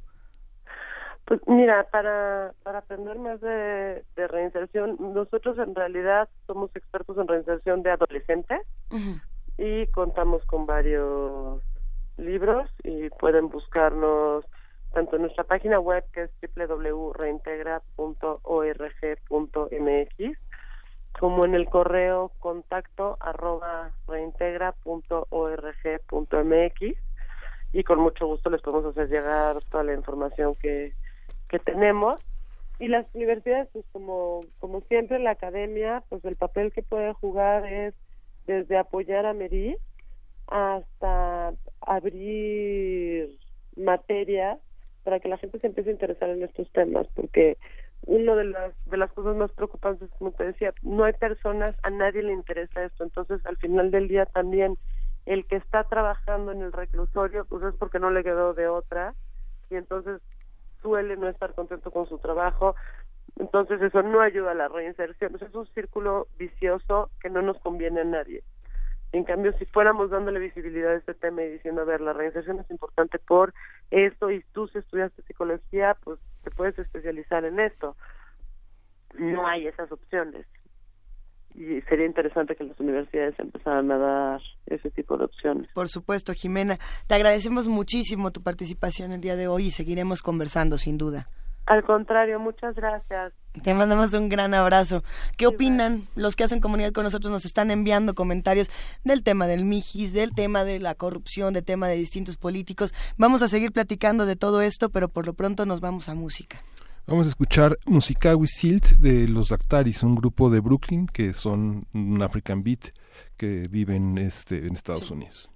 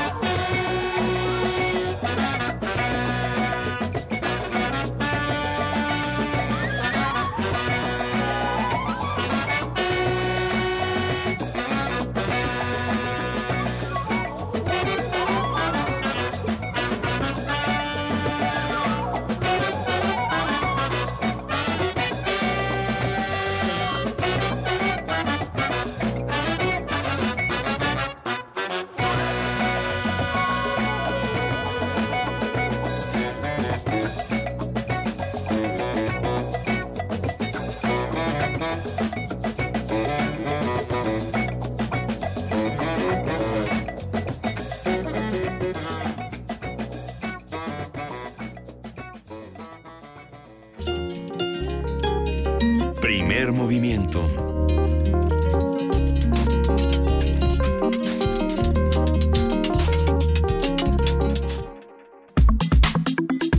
Nota Internacional. Los gobiernos de Etiopía y Eritrea firmaron hace algunos días una declaración de paz y amistad para poner fin al estado de guerra que existía entre los dos países. El documento firmado en Asmara, la capital de Eritrea, incluye el respeto a las fronteras establecidas en el Acuerdo de Argel del 2000. El presidente eritreo Isaías Averki y el primer ministro etíope Abiy Ahmed se comprometieron a trabajar para promover una cooperación cercana en las áreas política, económica, social, cultural y de seguridad. Eritrea logró su independencia de Etiopía en 1993, pero entre 1998 y 2000 ambos países sostuvieron una guerra por disputas fronterizas que finalizaron con el Acuerdo de Argel. Sin embargo, las tensiones continuaron cuando Etiopía se, retractó de, se retractó de su compromiso y se negó a ceder a Eritrea la ciudad de Batme. A partir de las notas sobre una posible solución al conflicto entre Etiopía y Eritrea, vamos a hablar de las naciones y las relaciones entre estos dos países, el sustento histórico y la dimensión de lo que se anuncia. Para ello nos acompaña la doctora Paulina Berumen, internacionalista, especialista en temas políticos y de política pública sobre África. ¿Cómo estás, Paulina? Buenos días. Muy buenos días a todas y a todos. Muchísimas gracias por tomarnos la llamada. Cuéntanos en qué se basaba este conflicto entre Etiopía y Eritrea y en qué va. Uh, es, es, un poco largo eh, el, el, el, como la historia no de, uh -huh. de, de, estas dos naciones así que trataré de hacer como un, un breve eh, un breve recuento sí. sobre todo para eh, comprensión general de, de, de este conflicto que hoy llega justamente a una ratificación eh, porque ya había el acuerdo, como ustedes mencionaron, el acuerdo de Argel, de, perdón, del 2000, eh, y que justamente este acuerdo pues quedó como eh, no aplicado pues debido a esta tensión que surge por eh, por no aceptar la, la el acomodo de las fronteras de estos dos países. Eh, solamente para comenzar quiero decir que Eritrea e Etiopía son dos eh, países que se encuentran en el llamado Cuerno de África uh -huh. y que en otras ocasiones eh, conmigo o con o con otros colegas también especialistas de África ustedes han han retomado y, se, y, y ciertamente se ha hablado de esto de esta región de, de África, del Cuerno de África, como una región pues que en sí tiene eh, inestabilidad política por diferentes razones, por cuestiones de poder, por cuestiones eh, fronterizas y también por, por, una fuerte presencia de, de, de, en particular de un grupo terrorista, Al-Shabaab, uh -huh. y, eh, y en eso vuelve a la región eh, pues de alguna manera un, un, foco de atención no solamente para África, sino para sus países vecinos y desde luego para para la para Europa y una atención especial de Estados Unidos a esta región porque eh, sabemos que sostiene o ayuda a apoya al gobierno de Etiopía eh, de, con su ejército para mm. que pueda contener al al al grupo terrorista Al-Shabaab. Dicho esto, eh, poniendo esto en cuestión y también este eh, situando que estos dos países se encuentran en este eh, en este espacio geográfico, eh, retomo eh, justamente la ratificación de este acuerdo que, que se celebra eh, justamente entre el 8 y el 9 de julio de este año y que justamente busca retomar los principios del acuerdo de paz de Argel eh, en donde eh, justamente Etiopía pues mantendría su eh, mantendría eh, su ejército en las zonas de disputa hasta la llegada de los cascos azules. Esto tras justamente el conflicto se lleva de entre 1998 y 2000. Eh, este conflicto, eh, desde luego, responde a, al hecho de que eh, eh, Eritrea y Etiopía eh, en esta delimitación tras la independencia de 1993 de Eritrea, de justamente de, de, de independencia de Etiopía, eh, tienen una línea fronteriza de mil kilómetros y es, eso va desde Djibouti, ¿no? La parte, eh, digamos, eh, noroeste de Etiopía, que recorre todo hasta la parte noroeste, o sea, totalmente del otro lado de Etiopía. Y esta situación se vuelve muy compleja porque al independizarse Eritrea de Etiopía, pues justamente le cierra todo el acceso eh, de, de salida al mar a Etiopía eh, queda, eh, digamos que tenían dos, dos puertos como muy comerciales cuando sí. estaban eh, juntos, Eritrea y Etiopía, eh, el, el, el, puerto de Asab y el, y el puerto de Masawa, y bueno, justamente esta línea fronteriza tapa ese acceso, eh, al de Asab y al de Masawa, y eh, esto pues vuelve muy complicado algunas cuestiones prácticas, comerciales mm. y económicas de Etiopía. seguramente nos hace un poco eh, sentido decir que Etiopía es uno de los productores o el productor eh, de los productores más importantes de café en el mundo y justamente toda su producción eh, que es se destina al comercio exterior pero esto justamente pues va a tener una gran repercusión para la economía de Etiopía. Y desde luego pues necesita establecer nuevas este, relaciones de, de, desahogo eh, comercial pasando por Djibouti o pasando por Somalia pero bueno eso desde luego le, le requiere de otro tipo de logísticas no es, es complicado pensar en lo que ahora puede ocurrir en la región porque hay muchísimos factores y muchos países involucrados. Me quedo pensando justamente en el tema de los migrantes, eh, de los que tienen que atravesar justamente Etiopía y Sudán para llegar a, Italia en este peligrosísimo recorrido que además bueno ha dejado imágenes impactantes alrededor del mundo. Eh, y justamente la mayor cantidad de personas que llegan, por lo menos a Italia, son de Eritrea. ¿Qué pasa con, e, con este problema de los migrantes? ¿Va a tener algún cambio con esta, digamos, solución que se está encontrando en este momento?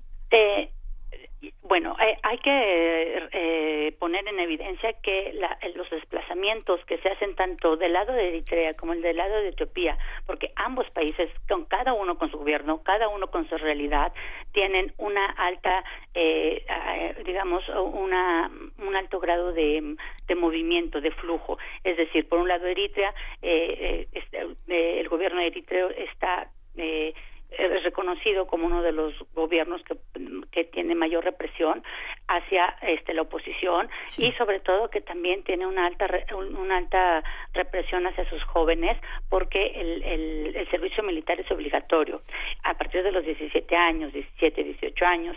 Esto ha hecho que justamente los jóvenes eritreos eh, pues no no necesariamente no necesariamente respondan a esta a, esta necesidad del gobierno y eh, muchos justamente han migrado tanto a Sudán como a Etiopía y han buscado, desde hecho, también bajar mucho más hacia Kenia, por ejemplo, ¿no? Que también es otro gran campo de refugiados de Etiopía.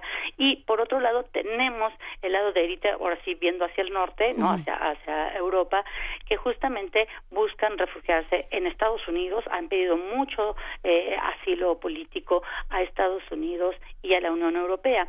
Eh, hay una hay una esperanza ante esta ante esta, esta, esta ratificación de paz, porque bueno, en principio se, se pretende respetar los acuerdos de la paz de Argel, es decir, las, eh, un, un, poco re, eh, retomar los, los primeros acuerdos de la, de la en ese momento de la Organización para la Unidad Africana hoy Unidad Africana y justamente pues eh, ver que justamente esta frontera eh, fue el, elemento de conflicto lo, lo que reforzó lo que algunos este medios llaman el odio pero pues sin duda sobre todo esta represión no esta hostilidad entre los dos gobiernos y que generó que por un lado Eritrea tratara de reforzar su parte del ejército por ende el, el, el servicio militar era era un, un elemento muy importante o sigue siendo un elemento muy importante para reforzar eh, al gobierno pero desde luego eso generó conflictos. Y por otro lado también Etiopía no, eh, tiene que resolver varias situaciones, ¿no? Tiene que resolver el hecho de que tiene eh, grupos étnicos muy pronunciados que también eh, eh, están pidiendo su representación política. justamente el nuevo primer ministro que entró en funciones en abril de este año, pues eh, eh, está abriendo esta posibilidad, viene de una nueva etnia, de los Oromo, y justamente eh, esto permite como un reacomodo de las fuerzas políticas. Entonces, hay en conjunto, si vemos los dos espacios geográficos, estamos hablando de dos sociedades que están manteniendo o, habían mantenido hasta ahora, hasta esta iniciativa de, de, de Abiy Ahmed, el primer ministro de, Etiopía, esta iniciativa de retomar el acuerdo y de decir, vamos a abrir un poco estas eh, nuestras relaciones y las empezaron abriendo eh, de hecho eh, quien va a, quien se desplaza primero es el primer ministro de, mm, de Etiopía va a Eritrea a Asmara y recientemente hace unos días el, el presidente de, de Eritrea, Isaías Afwerki, va, viene, bueno, va a Etiopía y justamente para abrir este la, la, la embajada de Eritrea en Etiopía. Todo esto que estoy diciendo parece como si no fuera como muy evidente, pero no, desde 1900, desde el año 2000, eh, justamente se tensaron muchísimo las relaciones y hubo un desencuentro muy importante político, económico, eh, militar, de como como bien lo mencionaste, de, eh, de repercusión en la sociedad, ¿no? De repercusión que justamente llegaran al, al punto de que esta migración fuera muy importante, aunado al hecho de que justamente tras la, el movimiento de independencia en 1993, el conflicto de 1998 al 2000, pues trajo muertes, trajo mucha eh, disolución e irrupción en, en, en, la dinámica política, social, económica de ambas regiones, ¿no? Eh, eh, el reforzar una frontera de mil kilómetros de ambos lados, o de, tanto del lado de Eritrea, tanto del lado de Etiopía, resulta muy complicado. A eso hay que unarle que Kenia también necesita, pues, resguardar toda esta su frontera, porque justamente hay mucho desplazamiento hacia hacia su territorio y hay campos de refugiados muy importantes debido a este conflicto.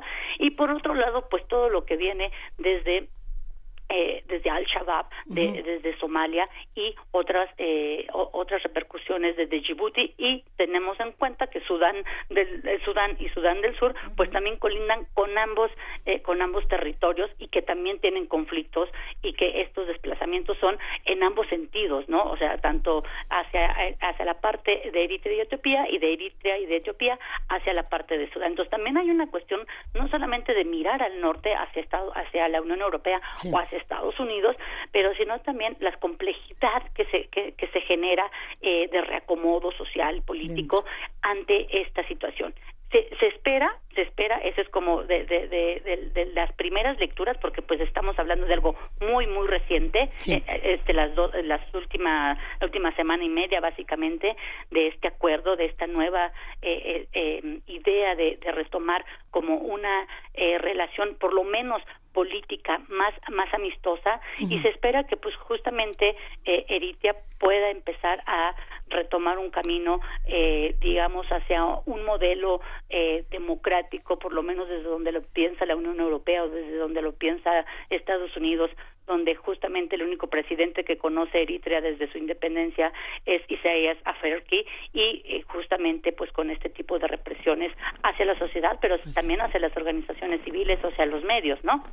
Es, es compleja la situación. Justamente estábamos viendo imágenes en, los últimos días eh, publicadas, si no me equivoco, en Al Jazeera, de familias que se reencuentran 18 años después y que son conmovedoras, impactantes, porque ya no estamos acostumbrados, estamos acostumbrados a todo lo contrario en los medios, ¿no? Sí, eh, hay, hay una, de hecho, eh, no sé, yo creo que la, mucho de lo que nos enteramos por este, por esta, por este acuerdo, esta ratificación, porque el acuerdo ya existía, insisto, el acuerdo de paz de Argel, esta ratificación del acuerdo, de hecho, empezó a suscitar eh, como interés a raíz de otra cosa que no tenía que ver ni hablar del presidente, ni hablar ni del primer ministro de uno y de otro lado, sino de un vuelo, del primer vuelo, ¿no? y que se iba a abrir de, desde mm, Etiopía hacia Asmara, ¿no? Un vuelo un vuelo comercial por Ethiopian Airlines y que justamente, o sea, igualmente insisto, suena banal lo que lo que aparentemente digo, pero no es nada banal. Se interrumpió toda relación entre Eritrea y Etiopía a raíz justamente de este de, desacuerdo, de esta falta también de toma de, de acción de los acuerdos que se llegaron en, en 2000 de la de la línea fronteriza. Entonces fue tal la magnitud que ni siquiera había posibilidad de viajar hacia el otro lado, ¿no? Y al revés tampoco era posible venir hacia el lado de Etiopía. Entonces, esas cuestiones eh, que a lo mejor para nosotros parecen muy, muy simples, eh, son realmente muy importantes porque justo tras cerrar la frontera, tras declararse Eritrea independiente y después el conflicto, pues eh, gente quedó de un lado y de otro como se acostumbra.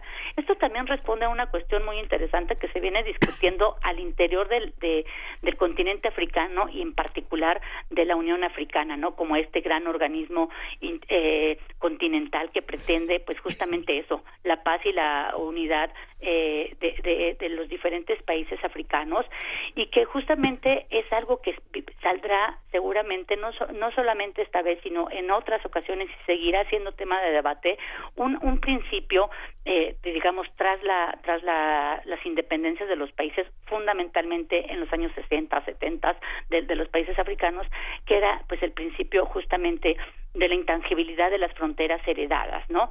Entonces, justamente es decir, después de las independencias habría que respetar las, las, las fronteras que justamente pues la, los países eh, colonizadores habían dejado según su, ocupación territorial en su momento.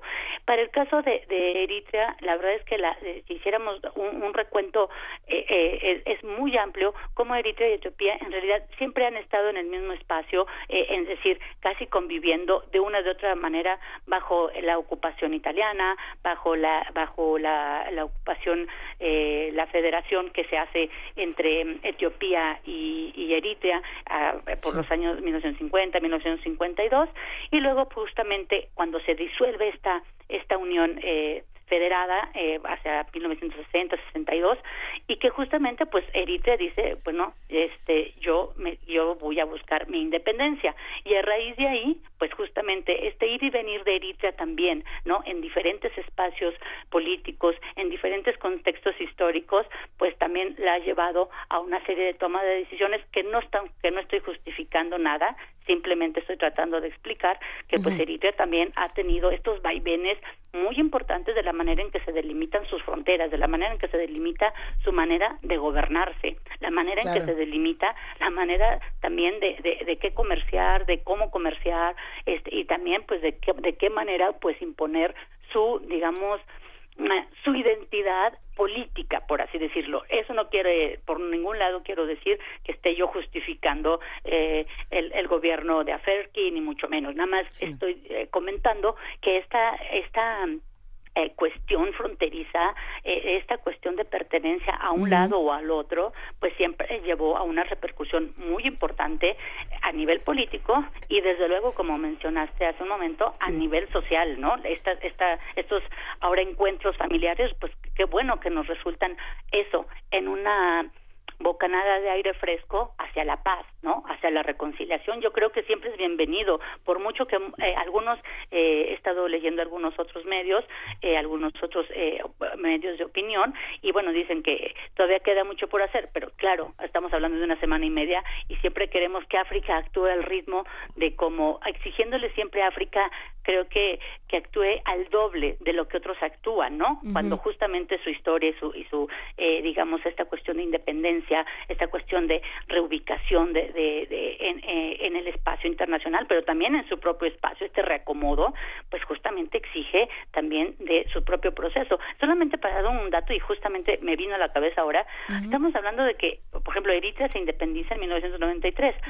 Su vecino, Sudán del Sur, tiene una independencia de, todo este Sudán en 2011. E, estamos, eh, Djibouti se independiza en 1977. estamos hablando justamente, eh, bueno, eh, Etiopía nunca en realidad fue, es, de, nunca fue una colonia, siempre fue ocupada por cuatro años. durante la Segunda Guerra Mundial, pero en realidad nunca fue colonizada. Entonces, digamos, tenemos espacios geográficos con historias muy diferentes, pero a nivel de independencia y de reacomodo político y de esta eh, digamos, eh, organización social, política, económica, pues eh, estamos, eh, creo que apenas en un, ni siquiera arrancando, ¿no? Este, yo creo que todo esto se debe también a que comprendamos los tiempos en que se vive. Sí, fascinante, digamos, toda la historia, porque finalmente todo este, todo lo que pasó desde 2015 en Oromía y Amara, digo, son los mismos grupos, son las mismas personas, la densidad de población que obligó también a la renuncia del primer ministro en febrero es eh, como sintomático de una ingobernabilidad y de una, de una, ausencia de delimitación de fronteras y pensamos que un país como Etiopía, que tiene 95 millones de habitantes, es tan semejante al nuestro, que la frontera que los divide de mil kilómetros es tan semejante a la nuestra en el norte. Es, una, es de una complejidad que, este, que, que, que, supera pues todos los ámbitos de, análisis que tienen como paradigmas los nacionalismos. ¿no? Yo creo que sí, claro, y Sí, sí, perdóname que te interrumpa, Miguel Ángel, pero desde luego creo que, eh, y esto es muy importante para el lado de, Etiopía, ¿no? Eh, por un lado, eh, justamente hace mucha, mucho sentido que, por ejemplo, Etiopía, Addis Abeba, sea justamente la sede de la, de la unidad africana, ¿no? justamente en este sentido de que nunca tuvo esta colonización extranjera, pero al mismo tiempo tiene una serie de, de mm, de situaciones sociales que, que obedecen a una cuestión de también de diferentes grupos eh, voy a decir étnicos sin que yo quiera hacer una lectura etnicista del conflicto, pero sí diferentes grupos étnicos que también quieren buscar su reacomodo dentro de este de este gobierno, ¿no? De su representación, este justamente que eh, eh, una una población que justamente tiene eh, digamos grupos sociales muy amplios que representan casi la mayoría de lo que es el, el, el territorio etíope que es justamente los Amara y los Oromo, y por otro lado los eh, triguiños, eh, que son una minoría que tuvieron mucho tiempo en el poder y que no necesariamente daban paso o espacio, perdón, a estas otras representaciones sociales, ¿no? E, ese es otro, esa es otra gran complejidad siempre hablar de etnia en África porque eh, pareciera ser que explica siempre el conflicto, pero no quiero ponerlo en esos términos, pero sí es importante decir que políticamente hablando eh, eh, es necesario como repensar y creo que tanto para Etiopía eh, es importante eh, pensar que esta ratificación de paz también es una bocanada de aire fresco porque entra un nuevo ministro que no es parte digamos de la élite que ha estado en el poder eh, digamos en los últimos años sino un nuevo un nuevo este eh, eh, el nuevo ministro es de Oromo como ya dije y justamente Oromo es eh, quienes han hecho todas estas manifestaciones eh, digamos juveniles que justamente pues ponen en cuestión el, tipo de gobierno o este no gobierno como bien mencionó hace un momento Miguel Ángel eh, este no gobierno por, por este dimite el primer ministro y entran en un estado de emergencia no eh, que, bueno que justamente se rompe con la llegada del primer ministro este Ahmed, ¿no? Pues sí, tenemos todavía algunas preguntas por aquí. Sí nos queda todavía tiempo para, para seguir conversando. Eh, está buenísimo este tema, Paulina. Y justo cuando tenemos resoluciones a conflictos tan importantes como este, eh, cuando está el conflicto, todo el mundo dice fuiste tú. Y cuando llegamos a la resolución, todos dicen, bueno, fue gracias a mí, ¿no? Y, y, se discutía mucho en redes sociales si tiene que ver este triunfo o esta resolución gracias a grupos religiosos, a distintos activistas, a la participación de los gobiernos de otros países. Y me gustaría preguntarte desde tu punto de vista, eh, ¿cuál de estos grupos, no voy a decir cuál es el, el ganador, porque no se trata de eso, pero ¿Cómo funcionó o qué, o qué mecanismos tuvieron estos otros grupos externos que pudieron ayudar a resolver un conflicto tan intenso como este de tantos años? bueno, que, no quiero dejar de lado, desde luego, la participación de organizaciones sociales de ambos lados, ¿no? Sobre todo de, de, Etiopía, que digamos que es donde menos, aunque también este, tienen su tiene su lado de no necesariamente poderse expresar eh, tan como quisieran, pero eh, es, e, era mucho más factible que hubiera organizaciones eh, justamente del lado de Etiopía que del lado de, Eritrea, porque como sabemos, pues es un Eritrea es un gobierno que justamente no permite tanto la oposición o la libre expresión. se, se, tiene claridad y datos de que las cárceles están llenas de, opositores y justamente un primer un, un primer buen acto de de, buena fe o de buena voluntad fue que se liberaron a, varios presos políticos em, a, raíz de la ratificación del acuerdo. Digamos, son algunos elementos eh, que, bueno, empiezan a soltar eh, alguna esperanza también del, de, cómo se va a empezar a ver los gobiernos tanto de Eritrea como de Etiopía. Eso por un lado. Por otro lado, creo que la, la, juventud, las, las, hombres y las mujeres de, de, Etiopía y de Eritrea, eh, lejos de esta posibilidad también de represión, también han se han, han levantado la voz. Creo que la propia sociedad también tiene una necesidad importante, no solamente de, sentirse libre, sino también pues de reacomodarse en lo que todos los días todas las personas en cualquier parte del mundo pedimos, que es la libertad de estudiar, la libertad de trabajar, la libertad también de vivir donde quieras, de desplazarte a donde quieras. son elementos muy fundamentales, pero justamente independientemente de que Etiopía tenga un alto eh, un alto, una alta capacidad de producción eh, a nivel del café y su exportación sea justamente eh, internacional. Eh, su economía en los últimos años ha decrecido mucho y lo mismo Eritrea, ¿no? aun cuando tiene esta ventaja justamente de los puertos, eso no necesariamente ha ayudado y, y si ustedes o todos buscamos un poco en dónde se ubica económicamente ambos países, pues justamente hoy se encuentran dentro de los países que están económicamente más más vulnerables. Entonces, esta esta necesidad también natural, ¿no? De, de, un bienestar, eso también ayudó a levantar eh, como a, a, mover esta posibilidad de, de, hostilidad entre ambos gobiernos. Hay otro elemento eh, que quiero mencionar eh, que es la presencia de actores internacionales en la zona, en toda esta zona. Estoy hablando desde Sudán, pasando por Eritrea, Etiopía, hasta Somalia y, y, Djibouti. Y es la presencia particular de China, ¿no? Eh, mm. la, mayor parte de, del petróleo que se exporta, una importante parte del petróleo que exporta Sudán al extranjero es a China. Y China ha eh, justamente hecho esos acuerdos económicos eh, con, con, Sudán, pero para poder sacar el petróleo de ahí hay que pasar, justamente viendo el mapa, hay que pasar o por Eritrea o hay que pasar por Etiopía.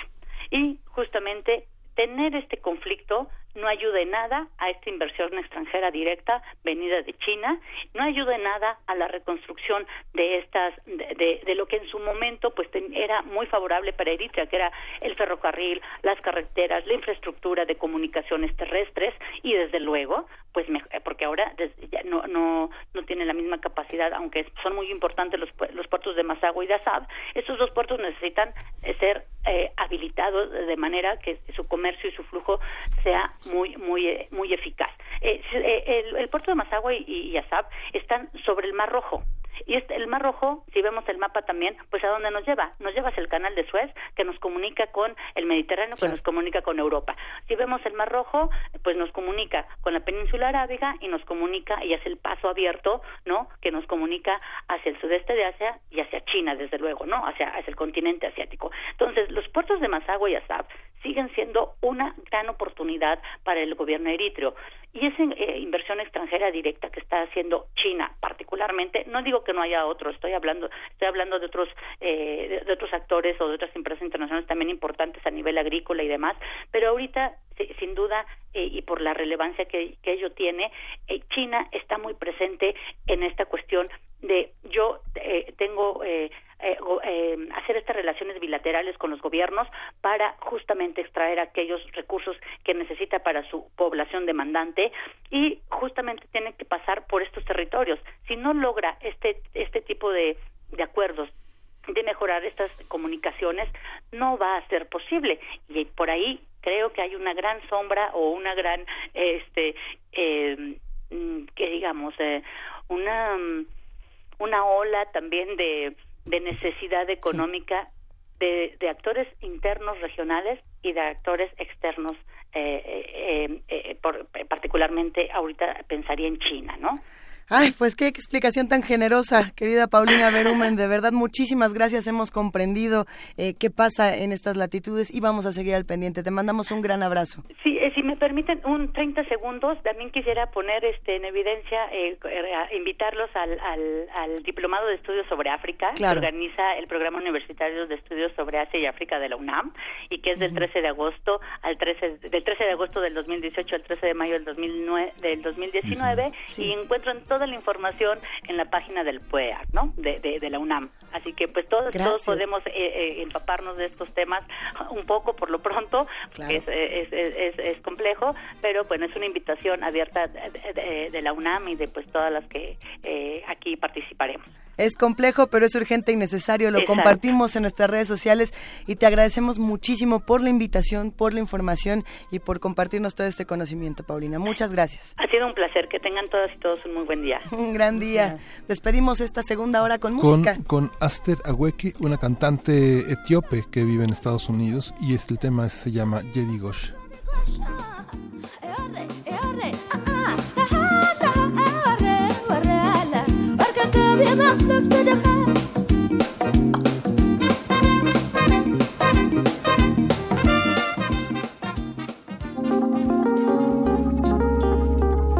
Primer movimiento. Hacemos comunidad.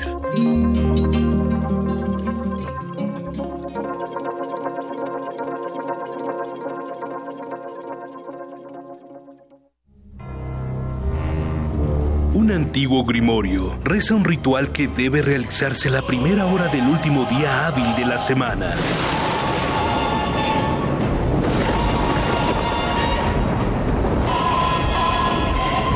El invocador habrá de colocarse ante su aparato receptor y marcará en el 96, seguido del punto y el 1. Si se hace adecuadamente, el cielo debería sonar así.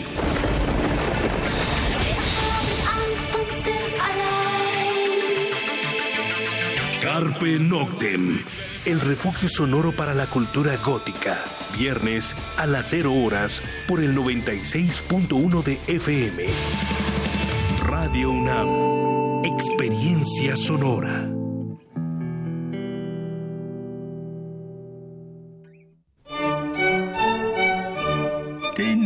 La fusión exquisita para ti. Dos esencias finamente mezcladas que al entrar en contacto con tu ser te harán bailar. Diáspora de la danza. La música a través del cuerpo.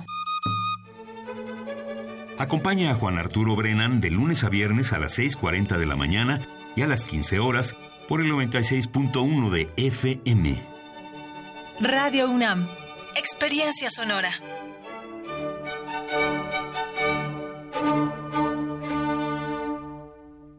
A ti que tuviste tu credencial para votar actualizada. A todos los supervisores y capacitadores electorales. A ti que te informaste y a los más de un millón de funcionarios de casilla. A ti que supiste dialogar y libremente saliste a votar. Gracias a quienes contaron los millones de votos. A todos y a todas, muchas gracias. Estas elecciones no habrían sido posibles sin el esfuerzo, el trabajo y el compromiso de todos nosotros. Y vamos por más. Es tiempo de trabajar por un México más justo y libre para todos, con verdad, diálogo y exigencia. INE. En el año 420 a.C., un hombre pasaba horas tratando de resolver los enigmas orgánicos del ser humano. Hoy, gracias a él, lo último sobre investigación y salud llegará a tus oídos. Hipócrates 2.0. Investigación y vanguardia en salud. Escucha esta serie coproducida por el Programa Universitario de Investigación en Salud y Radio UNAM todos los martes a las 18 horas por el 96.1 de FM. Radio UNAM, Experiencia Sonora.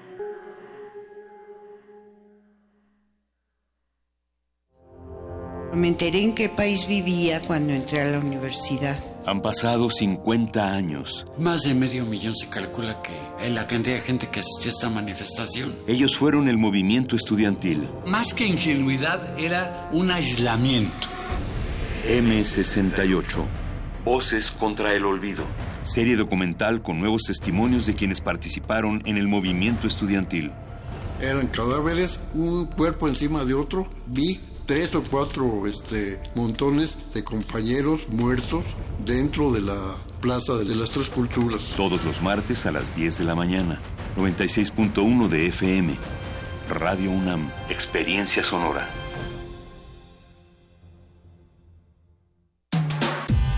Primer movimiento. Podcast y transmisión en directo en www.radio.unam.mx.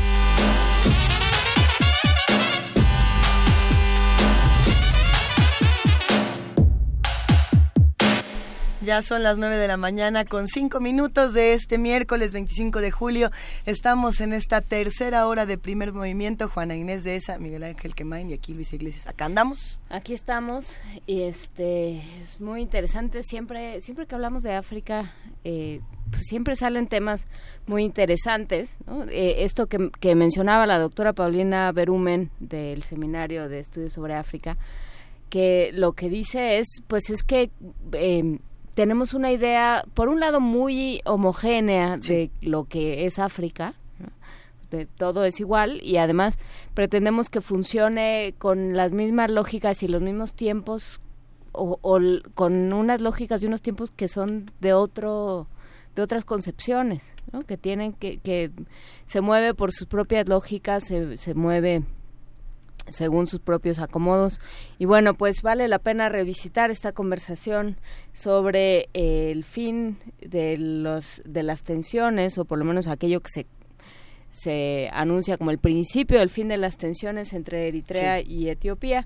Pero bueno, salieron muchos otros temas en la conversación. Salieron muchísimos otros temas. ¿Qué opinan los que hacen comunidad con nosotros? ¿Cómo ven eh, lo que ocurre eh, de este otro lado del mundo? Y bueno, pues vamos a, vamos a compartir todo esto en arroba P Movimiento, diagonal primer movimiento UNAM y en el teléfono 55 36 43 39. tenemos poesía necesaria. ¿Qué será? ¿La escuchamos? Vámonos. Primer movimiento.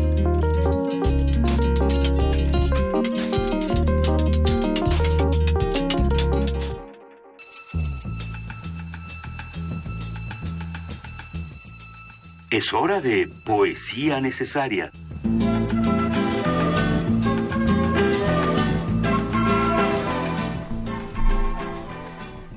Luisa Iglesias es momento ¿Ya recuperaste la poesía? Ya recuperé. en algún momento mi teléfono dijo, ándele que no. Me la como. Ya la tenía, ya la teníamos preparada esta poesía necesaria desde hace un par de días, porque hay que recordar que el lunes, el lunes 23 de julio, se cumplieron siete años sin Amy Winehouse y para muchos Amy Winehouse es un pilar eh, del, del, jazz moderno, de, de, es que es de distintos géneros, porque algunos la meten en soul, otros la meten en jazz, otros la han metido en blues, en, en, rhythm and blues justamente, eh, y sin duda fue una de estas voces británicas que nos enseñó que se valía ser rasposo, que se valía... Eh, pues sí, estar en, en, estados alterados y que, y que la creación no tenía límites el, final de la vida de Amy Winehouse fue muy complejo y es descrito en, en un poema de una mujer que a mí me parece eh, fenomenal, una poeta irlandesa. Este poema no se lo escribió a Amy Winehouse, pero parece, parece que se lo, se lo mandaron a hacer. La poeta irlandesa llamada Paula Meehan, eh, ella nace en Dublín en 1955, es una poeta muy premiada, eh, llena de becas, llena de distinciones y además es traductora, entonces tiene tiene muy buen juego con, con, su lenguaje. El poema se llama Dejar los bares y la canción que va a acompañarlo es de Amy Winehouse y se llama Fuck Me Pumps, que la pueden encontrar justamente en las rarezas del Back to Black y de Frank, porque esta no, no aparecía, digamos, en ninguno de, de los dos discos. Esperemos que disfruten tanto el poema como la canción. Dejar los bares. Dejarlo es difícil, pero estar sobrio lo es más. El día a día, el trabajo de perros y el aburrimiento. No estar seguro de si uno mismo es celador o celda. Dejar los bares, dejas tu sórdida pasión, abandonas al fantasma que mama de tu teta. Dejarlo es fácil, pero estar sobrio es difícil, lo es más. A veces piensas que te libraste de ese asesinato. Las almas grises te contemplan al sentarte. Te preguntas si son celadores o celdas en este café triste, la última frontera de la mente se disuelve. La culpa se ha alargado a medianoche.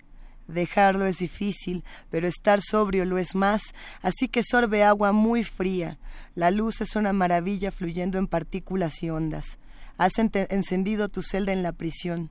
El cuerpo celador de tus sueños. Seré el abogado de los sueños, aunque envuelto esté hoy en una piel que no se ajusta. Dejarlo es difícil, pero estar sobrio lo es más. Extraño es para ti ser a la vez celador y ser celda. Y ahora Amy Winehouse.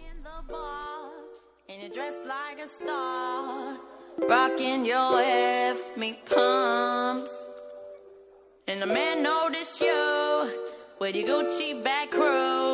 Can't tell who he's looking to. Cause you all look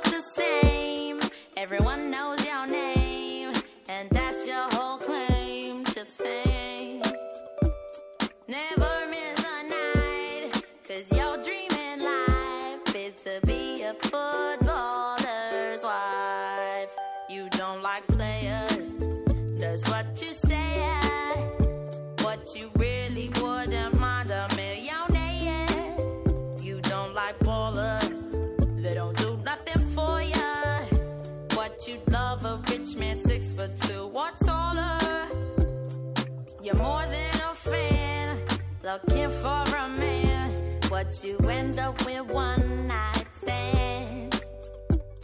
He could be your whole life if you got past one night, but that part never goes right. In the morning, you're vexed, he's on to the next, and you didn't even get no taste. Don't be too upset if they call you a scared, cause like the news,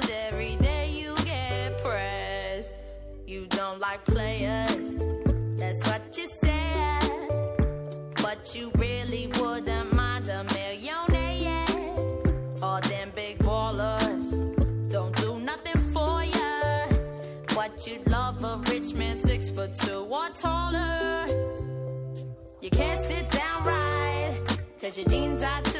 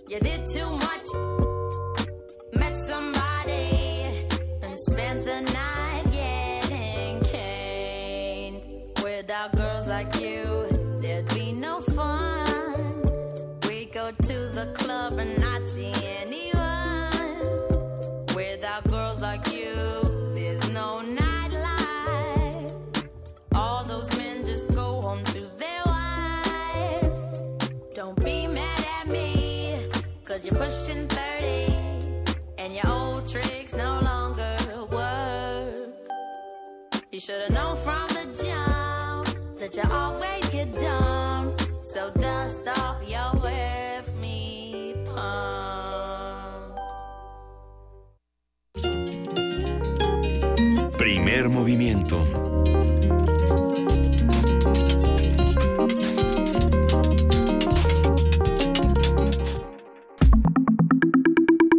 La mesa del día. Estamos teniendo una disertación filosófica en esta cabina mientras nos acomodamos. Ya les iremos contando por qué. Es que el tema del día de hoy, Miguel Ángel, es violencia electoral. Sí, la violencia electoral es cualquier acción para restringir o impedir el derecho pleno de las personas a elegir y ser elegidas. Ese tipo de agresión incluye la violencia física y verbal. Durante el pasado proceso electoral en nuestro país fueron asesinados más de 130 actores políticos, algunos de ellos precandidatos y candidatos a puestos de elección popular. Eh, eh, esta violencia, por cierto, hay que decirlo, no ha terminado. Ya vamos a seguir hablando del tema. Los casos más recientes son los de Eliseo Delgado Sánchez, alcalde electo de Buenavista, Michoacán, y Zenón Cocú, perdón, Cocula Fierros, ex candidato a regidor de San Pedro Tlaquepaque, Jalisco. Los dos miembros de Morena fueron asesinados el pasado viernes.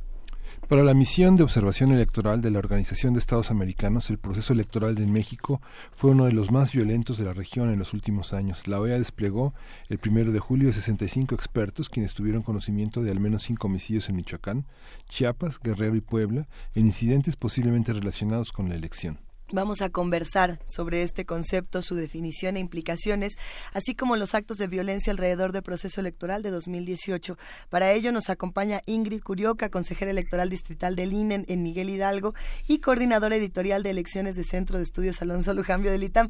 Eh, Ingrid, nos da muchísimo gusto encontrarnos otra vez contigo. Buenos días. Hola, muy buenos días, Luisa y todos. Muchas gracias. Es un tema importante, lo discutiremos también con el doctor Juan Salgado, especialista en seguridad, que se encuentra en la línea telefónica. Buenos días, Juan, ¿cómo estás? Buenos días, buenos días Ingrid y saludos al auditorio. Nos da muchísimo gusto recibirte de igual manera, Juan. Eh, ¿Con quién empezamos? Empezamos con Ingrid. Eh, ¿Desde dónde podemos hablar de la violencia electoral? Quizá desde la definición, ¿desde dónde podemos partir para este tema? Eh, pues bueno, la violencia electoral tiene ha tenido una visibilidad reciente. De hecho, eh, es apenas después del proceso electoral federal de 2015-2016 cuando en el INE se comienza a hacer un, un protocolo para atender la violencia de género. Eh, es hasta 2016 que se crea un, un, como tal un protocolo para atender la violencia por eh, política en contra de las mujeres con el INE, el Tribunal Electoral, CEGOP, la FEPADE, la CEAB y, e INMUJERES. Entonces, hasta ese momento comienza a ser eh, realmente visibilizada la, la, violencia política como un factor para como un factor para eh, decisivo para, para algunas cosas. Por ejemplo, eh, hasta este año tuvimos que, por situaciones de violencia política, eh, se vio el primer caso donde eh, anulaste las candidaturas de algunas de algunas personas o algunos hombres específicamente por haber cometido eh, violencia política contra sus compañeras de trabajo, ¿no? Entonces es la primera vez que, que nos toca ver algo así y pues está está la verdad muy padre como una acción afirmativa para que a futuro quede como medida no sé para prevenir cualquier tipo de violencia y evitar que muchos hombres o muchas mujeres eh, sigamos realizando violencia de género contra las mujeres. Pero hay otro lado, eh, Juan Salgado, que es eh, esta, este fenómeno que se dio durante estas elecciones de que eh, llegabas a, la, a ver tu boleta y buena parte de los candidatos estaban muertos o estaban amedrentados Sí, para, para bajarse de la contienda. Eh, ¿Cómo, ¿Cómo leer esto desde el contexto de violencia que se vive en el país, Juan Salgado? ¿Qué tal? Eh, bueno, en realidad me parece muy importante señalar que no es nueva la violencia electoral en México. Eh, sobre todo, pues sí tenemos mucha visibilidad por el asesinato de Colosio. De hecho, fue la primera vez que se utilizó el término magnicidio en la política mexicana. Pero vamos, esto fue lo visible. Siempre hemos tenido pues ataques e incluso asesinatos de candidatas y candidatos en el ámbito municipal. Esto es algo muy recurrente. Suele culparse a la delincuencia organizada. Sin embargo, creo que es muy importante, pues en términos de responsabilidad, pensar que si la delincuencia organizada puede estar cometiendo o estar detrás de estos asesinatos, pues es porque hay ausencia del Estado. Y si hay ausencia del Estado, hay impunidad, pues significa que definitivamente pues está dejando de cumplir con una responsabilidad muy importante, que es asegurar las condiciones de gobernabilidad, las condiciones de paz para que se pueda votar libremente. Entonces, sí tenemos en ese sentido pues un problema estructural que viene detrás. En particular, en este proceso electoral, como bien lo señalaban, fueron 132 candidatas y candidatos, principalmente municipales, que fueron asesinados, pero también hay una cifra muy importante, hay más de 150 funcionarios de, eh, que no fueron sujetos a, eh, a, a- ser electos que han sido asesinados en distintas partes del país. Parte del mismo entorno de violencia electoral y también, eh, digamos, no se puede abstraer esto de la situación de violencia más generalizada, de violencia social y de conflicto que hay en el país. Tanto el Instituto de Estudios Sociales de Londres como la Academia de, de Ginebra de Derecho Internacional han coincidido en señalar que México que en México hay un conflicto armado. Y en ese sentido pues a partir de los indicadores que tienen ambas instituciones de derecho internacional humanitario y en el caso de la institución de Londres indicadores más políticos identifican claramente ya las señales de un conflicto armado. Y esto pues bueno eh, hacer elecciones en, en un escenario de conflicto por lo pronto social en México pues implica distintos escenarios de violencia también debemos recordar que se han registrado 81 ataques a periodistas directamente cubriendo notas electorales. Es decir, eh, el artículo 19 ha encontrado una relación causal entre los, los ataques a estos periodistas, no todos fueron asesinatos, y su cobertura del proceso electoral. Entonces, sumando todos estos elementos, más por supuesto lo que ya señalaba Ingrid, este tema gravísimo de, de coerción hacia las mujeres, de, de violencia de género, que, que empieza desde un esposo que obliga a su esposa a votar por un partido, hasta la compra y coacción de voto, que pues sin duda alguna, si los programas sociales están principalmente dirigidos a amas de casa, pues ahí ya hay un sesgo automático en términos de la, de la coacción, si es que se da a partir de estos programas. Entonces, eh, la verdad es que es un entorno en el cual, sin duda alguna, como les lo decían ustedes, el equipo de observación de la OEA ha señalado a México como un entorno sumamente violento y en ese sentido, pues se une a Kenia, a India y a estos países donde tanto el Banco Mundial como distintas organizaciones internacionales han documentado pues escenarios muy muy complejos de violencia electoral. Tratando de, retratar eh, todos los eventos y o todas las muchas violencias que puede haber dentro de la misma violencia electoral, me quedé pensando en, por ejemplo, lo que ocurre, lo que ocurrió en Oaxaca cuando muchas personas se vistieron de mushes para poder tener eh, candidaturas dentro de los grupos transgénero, ¿no? O dentro de estas nuevas categorías. Estas violencias que parecieron no ser violencias porque no había, digamos, pistolas de por medio, porque no había eh, asesinatos de por medio, pero que también estuvieron ahí y que estuvieron muy presentes. ¿Qué hacemos con estas otras violencias, Ingrid, que eran, digamos, las silenciosas, pero que mm, cambiaron mucho las cosas, ¿no? Y reinventaron muchos discursos. Sí, claro. Justo ahorita que comentas el caso de Oaxaca, también eh, ocurrió una situación que resolvió la Sala Jalapa del Tribunal Electoral, donde justamente le, ese es el caso que comentaba hace, un ratito, eh, le anuló las, las dos candidaturas, dejó inválidas las dos candidaturas de un alcalde que pretendía reelegirse y un síndico que pretendía ser eh, alcalde.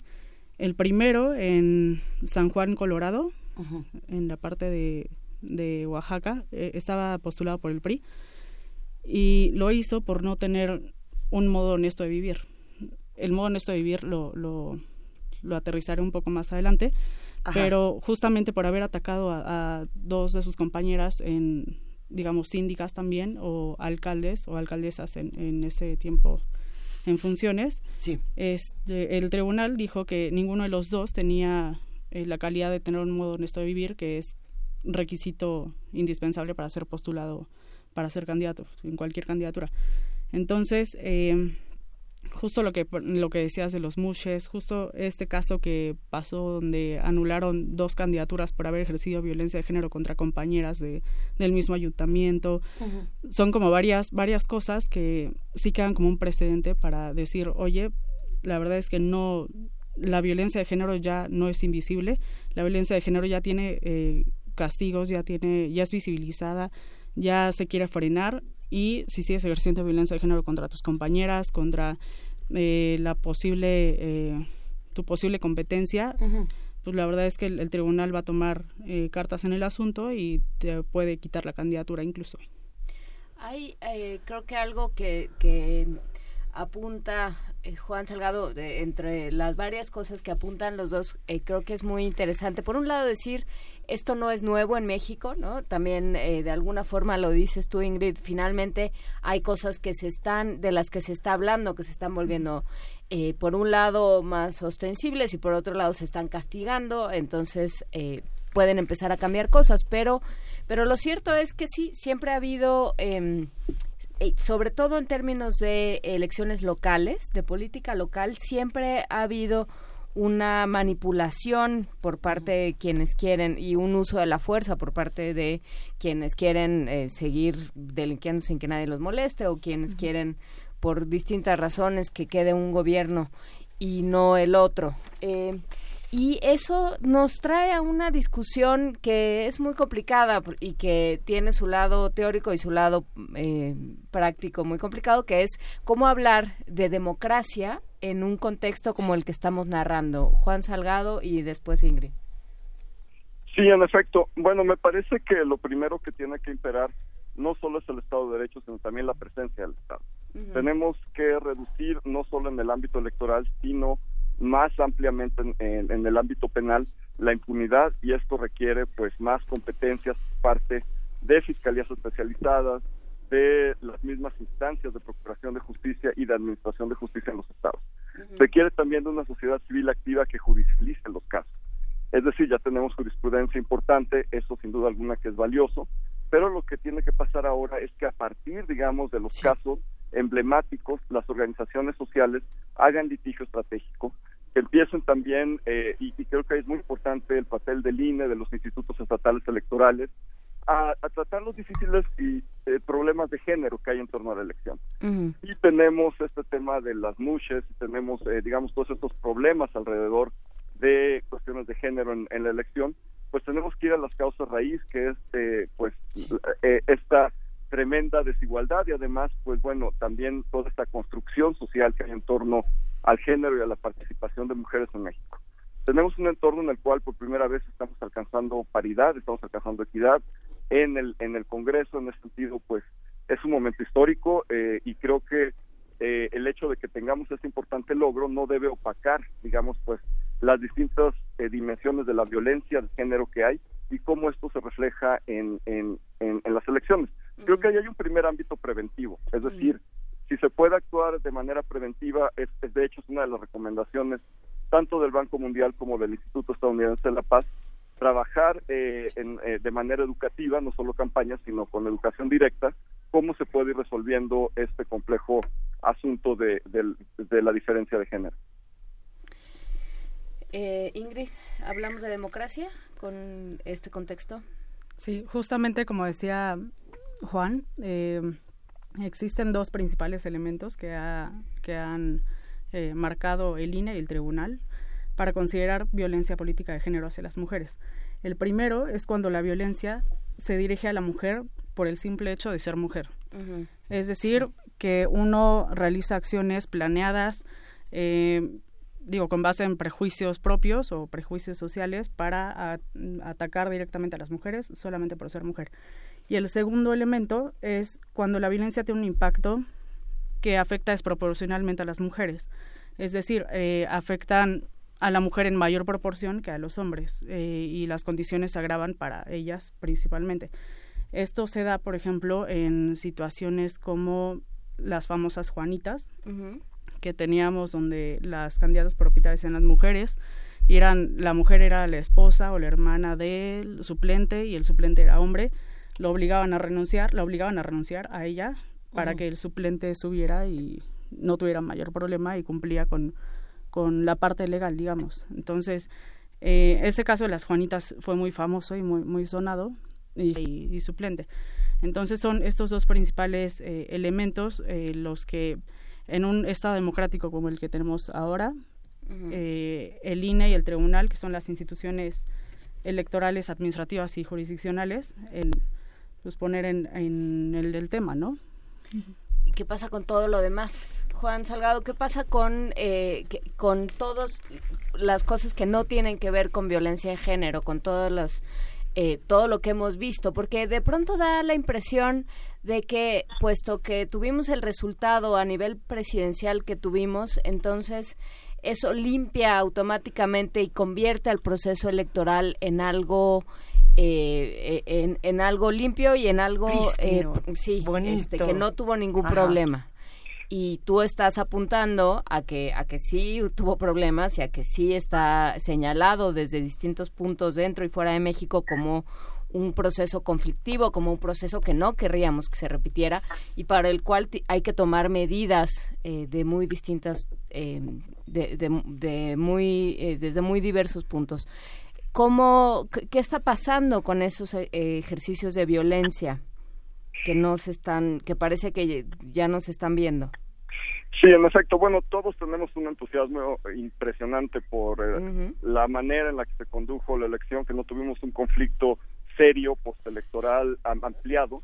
Sin embargo, pues sí tenemos distintos escenarios de violencia y conflictos en Guerrero, en Oaxaca, en Chiapas, en Puebla, eh, es decir, en distintas partes del país hemos tenido escenarios muy complicados de, violencia que no debemos pasar por alto. Creo que estructuralmente es importante, eh, será muy necesario que el INE repiense los protocolos de seguridad. Tuvimos a partir, eh, digamos, de, las, de los incidentes de violencia, pues la participación de la Comisión Nacional de Seguridad y del Estado Mayor para proteger a candidatos presidenciales. Creo que eso es un paso muy importante y es un reconocimiento de la necesidad de tener esta mayor protección en un entorno generalizado de violencia. Sin embargo, también esta protección es necesaria y es todavía más necesaria para candidatos y candidatas municipales. Creo que ahí sí eh, es necesario repensarlo, sobre todo porque tenemos elecciones que vienen ya pronto. Es decir, eh, las elecciones municipales suceden con frecuencia y la mala noticia es que pues la violencia no se acaba de un día para otro. Es decir, la violencia social en México requiere de procesos y de compromisos a mediano y a largo plazo para que se pueda solucionar o para que se pueda mitigar y en ese sentido pues vamos a, pasar todavía por años duros y requerimos eh, considerar que los procesos electorales intermedios eh, locales pues van a continuar en este entorno de violencia y que se tiene que preservar por parte del Estado mexicano y garantizar el derecho a la vida. Entonces, eh, sí es, es muy importante y al mismo tiempo, pues garantizar que efectivamente la ciudadanía en una democracia pueda asistir sin temor y pueda asistir sin coerción a votar. Creo que esos son aspectos cualitativos muy importantes que se tienen todavía que, que, que, trabajar. La experiencia internacional, eh, principalmente del Banco Mundial, que ha estado muy involucrado en, en la prevención de la violencia electoral, pues aplica hacia dos medidas preventivas muy importantes. Sri Lanka, Bangladesh, Burundi, que son países donde claramente hay líneas étnicas en torno a la violencia, pues trabajan en, la prevención eh, a partir de estas líneas étnicas. No es algo totalmente ajeno a México. En Chiapas tenemos tzotziles, celtales, tenemos chamulas, y, la, y la violencia en Chiapas también está dividida por líneas étnicas, al igual que en muchas partes donde hay población indígena en el país. Entonces, esas lecciones debemos considerarlas para, para estos entornos específicos donde también las líneas étnicas coinciden o no con líneas políticas y esto genera no solo violencia electoral, sino violencia política continua. Y, y es un asunto al que debemos voltear, al que debemos atender, porque eh, definitivamente está ya en el momento electoral, pero está presente, está latente a lo largo de la continuidad de la vida democrática en México. Hay un antecedente, Juan, de, de protección a los municipales, de, de digamos, con, con, escoltas. ¿Cuántos escoltas pueden proteger a un, a un presidente municipal? ¿Y cuál es la consecuencia cultural, digamos, de este tipo de protección cuando, digamos, desde las más altas cúpulas de los, del gobierno federal, este parece que... Eh, eh, hay una idea de que ser votado es ser querido y que no se necesita protección y anular los mecanismos de protección que ahora parecen ser en el interior del país tan necesarios. Eh, hablábamos hace unos días 364 conflictos este étnicos en, en, en, Oaxaca, el segundo estado más eh, más violento en esta parte y vemos el reporte que presentó hace unos días este Global Witness de los asesinatos a, a protectores ecologistas. Vemos todas estas este visiones de personas que no tienen ninguna protección y que en estas que han sido electos como una manera de luchar contra todos estos conflictos que es difícil visibilizar desde entidades como tan urbanas como las que vivimos, ¿no? Eso, ¿Hay un antecedente de eso? ¿Cuánto cuesta? ¿Es, es eficaz? Eh, ¿Qué mecanismos se tienen? Y culturalmente son personas que van a las corridas de toros, a las fiestas patronales, sin guaruras, que están en los en las aglomeraciones, pero que bueno han sido emboscados eh, y, y, matados arteramente a la salida de restaurantes, de actos públicos, a la salida de ferias, eh, todo este tipo de cosas. Sí, es, es muy buena, muy buena, muy buen planteamiento. Me parece, la verdad es que no sé qué necesitamos para reaccionar ante esto. A, a mí ver lo que sucedió con el candidato en, en Piedras Negras, que salió de una universidad, hay que decirlo, de una universidad estatal, y que se estaba haciendo una selfie con una, con una mujer eh, que, que lo apoyaba, ciudadana, y mientras hacía la selfie aprovecharon ese descuido para que una persona llegara y le disparara en la nuca. La escena está grabada, es sumamente impactante. Realmente no sé qué necesitamos que suceda para poner atención a esto que, que, es tan dramático. En ese sentido, depende de los institutos estatales y, y, pues habría que eh, homologar algún procedimiento, habría que pensar en esto. El costo, la verdad, lo desconozco, pero pero hay que decirlo, muchos de ellos tienen, de ellas y ellos tienen seguridad en este en sus campañas. Y de hecho, lo, lo más importante en el caso de Coahuila es señalar que había eh, un, equipo de seguridad, habían guaruras en, en, alrededor del, del, candidato y aún así sucedió. Es decir, estamos en un entorno en el cual, y, y, vimos salir a esta persona, al sicario, con total tranquilidad a abrirse paso entre los guaruras. Es decir, eh, realmente no es algo que vaya a solucionar el problema de fondo, porque pues eh, con todo y equipos de seguridad se han encontrado las posibilidades de continuar con el más grave de los ataques de violencia electoral que pues es el homicidio. Entonces, eh, la verdad es que lo que se tiene que repensar, después de Colosio, sí surgieron bastantes cambios en, en, digamos, los procedimientos de, eh, de, cuidar a los candidatos. Se dejó de, hacer, eh, sobre todo en, en, los desfiles de septiembre, se dejó de ir en un auto abierto y se dejaron los contactos también masivos en estadios, en aglomeraciones, con, personas, porque Colosio, pues de hecho, fue el último candidato que, tuvo este tipo de acercamiento. Eh, y, yo creo que todo esto nos debe llevar a repensar eh, la manera en la cual se conducen las elecciones, sobre todo pues eh, mientras no se pueda generar un entorno de, pacificación en el país en el cual pues se, se, puedan mitigar y disminuir estos riesgos. Sí, definitivamente tenemos que homologar un procedimiento que, que responda a las distintas necesidades locales del país. Eh, y creo que eso tiene que ver con una respuesta del INE que, que como que no nunca acabó de, de responder, ¿no? 133 asesinados eh, más más los que se fueron acumulando, más todos los funcionarios que no se presentaron o todos aquellos que querían ser candidatos y dijeron mejor no. Y, y creo que, no sé cómo lo hayas leído tú, Ingrid, pero, pero me parece que el INE se quedó corto. Sí, bueno, el, el INE justamente solicitó eh, el uso de la fuerza pública para, para la protección a ciertos candidatos. De hecho, el candidato que solicitaba la, la protección hacia el INE, el INE eh, emitía la orden para otorgarla. Aún así, emitió un pronunciamiento también eh, de modo tal que se otorgara seguridad a todos los ciudadanos, eh, sean candidatos, sean trabajadores propios del INE, y para garantizar estas cosas, que no, que no fueran objeto de, de algún delito, algún, o como mencionaba Juan, de algún homicidio, de algún robo, algo por el estilo. Sí se quedó corto porque, pues, como tal no son funciones del INE, porque es más un, una cuestión de seguridad, no sé, nacional para los candidatos de, la, de presidenciales, eh, municipales, como decía también Juan. Entonces no es como tal una atribución del INE, pero eh, puede invitar o puede eh, ordenar que se que se ejerza la protección a los candidatos para evitar ese tipo de cosas. Digo, desde luego sí, hay, hay muchas cosas que escapan a la... y, fue una, un, un, comentario constante durante toda la campaña, muchas cosas que escapan a las posibilidades del INE, pero digamos, hubo un problema, yo sí creo que hubo un problema sistémico, Juan, y y e Ingrid no sé cómo lo vean, pero sí hubo un problema de, o sea, de qué estamos hablando, ¿no? De qué fiesta de la democracia estamos hablando si eh, si no se puede salir a, votar libremente. Si la gente tiene miedo de salir en ciertos municipios, si hay otros municipios donde no se pueden instalar casillas, o sea, ¿qué tendríamos? Y, y justamente por esto que dices, Juan, de que hay eh, elecciones constantemente, y a nivel municipal que al no tener eh, esta cobertura y dadas las condiciones en las que se ejerce el periodismo en México, mucho menos, pues no nos enteramos bien a bien de lo que pasa, ni en qué circunstancias, ni a costa de la seguridad de quién. Entonces, ¿qué, qué aprendimos en este sentido de, esta, de este proceso electoral?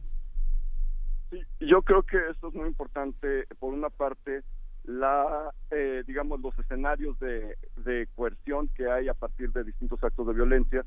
Y también recordar que in situ en el momento de la elección pues tuvimos muchos incidentes en distintas partes del país de todavía eh, casillas electorales quemadas de este eh, que perdón las urnas que, se abrían y que se adulteraban y que se tiraban incluso en plazas públicas ejemplos cívicos impresionantes de ciudadanos tratando de resistir, tratando de hacer algo al respecto.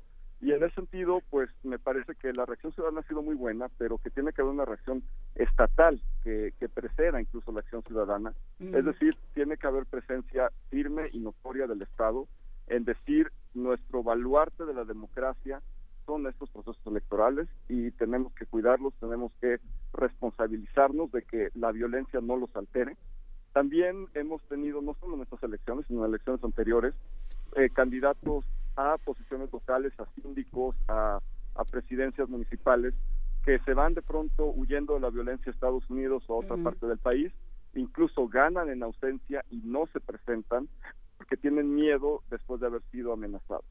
Entonces, eh, estamos en un entorno en el cual así como amenazan a ciudadanas y ciudadanos cotidianamente por ejercer su trabajo, por ejemplo, por vender en, un mercado, pues también se les amenaza por, eh, todavía con más incentivos de distinto tipo por participar en un proceso electoral. Entonces, eh, sí tenemos que, que reaccionar e incluso tendría que repensarse desde las mismas autoridades policiales. No solo operativos, sino tener una instancia estructural eh, dentro de las, eh, y ahora que vienen cambios sería importante pensarlo, una instancia que se ocupe y que se especialice en temas electorales. ¿Por qué no? Dentro de la Policía Federal, tal vez dentro de las policías estatales.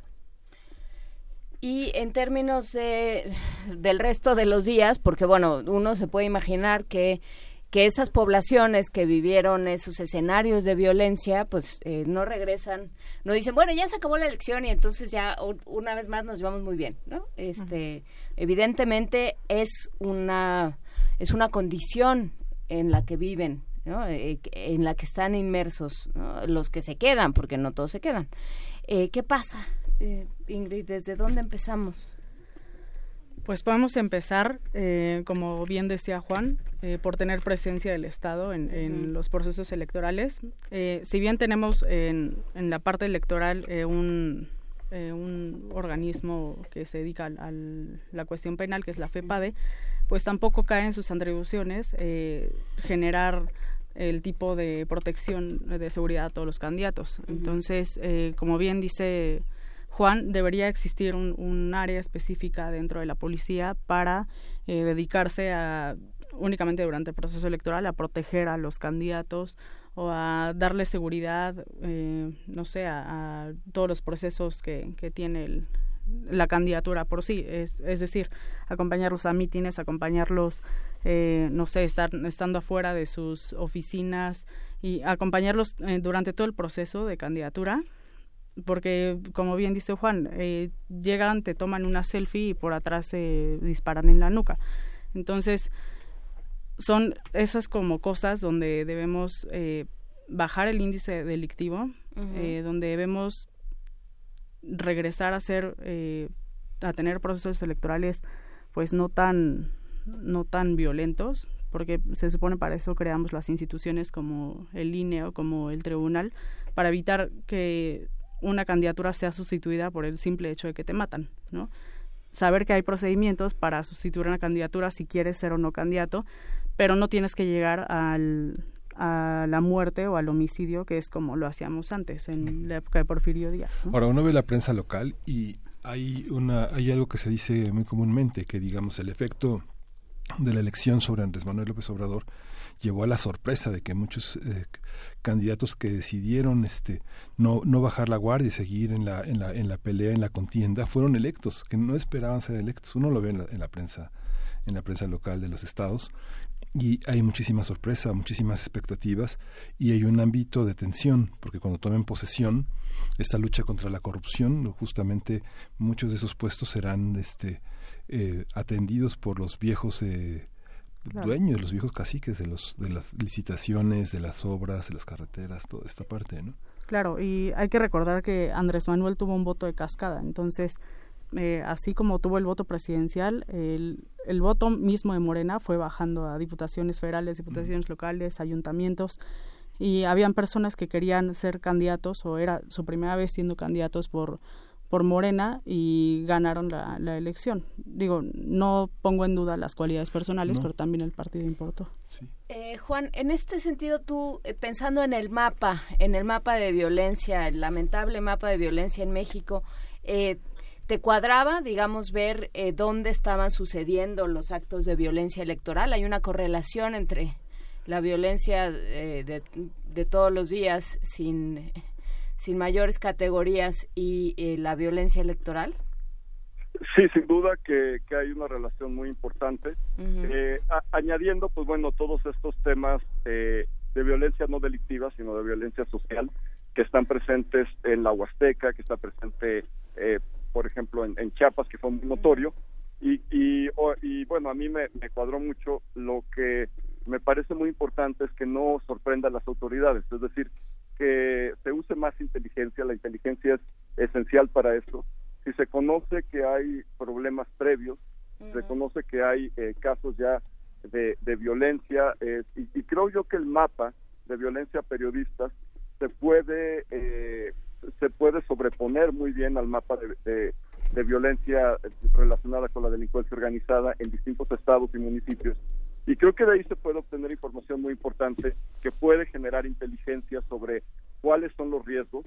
Y, y creo también que es un, un, un escenario y un y, y un área de oportunidad muy importante para el CISEN, para las, o para la agencia de inteligencia que vendrá, eh, involucrarse directamente en analizar, digamos, todos estos puntos rojos, en, en, en poder este, focalizar la atención de la fuerza del Estado para poder responder a amenazas que ya no son eventuales, sino que están ahí y que pueda eh, pues eh, elaborar estrategias a partir de evidencia, es decir, eh, sí ya tenemos a un equipo de profesionales en materia de inteligencia trabajando para el Estado mexicano y para las mismas Fuerzas Armadas que tiene excelente inteligencia las Fuerzas Armadas, pues utilizar eso para poder elaborar estrategias preventivas y también reactivas. Pues eh, muchísimas gracias a los dos. Nos quedamos por un lado con eh, una parte buena que es eh, lo que se ha avanzado. Eh, Ingrid, tú hablabas de ello en términos de violencia de género, la paridad que tenemos ahora en el Congreso, habrá que evaluarlo conforme pase el tiempo.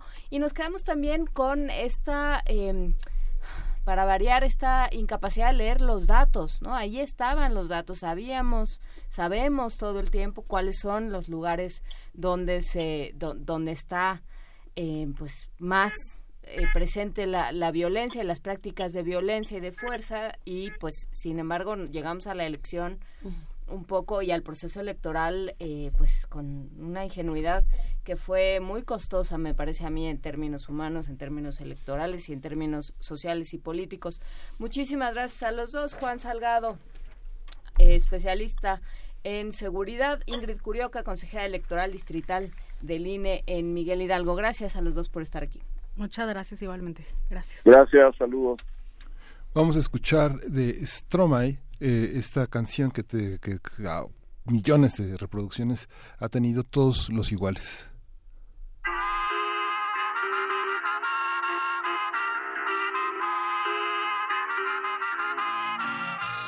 Tous les monde de ma vie est infidèle Si prévisible, non je ne suis pas certaine Que, tu le mérites, avez de la chance qu'on vous aime. Dis-moi merci. Rendez-vous, rendez-vous, rendez-vous au prochain règlement. Rendez-vous, rendez-vous, rendez-vous sûrement au prochain rêve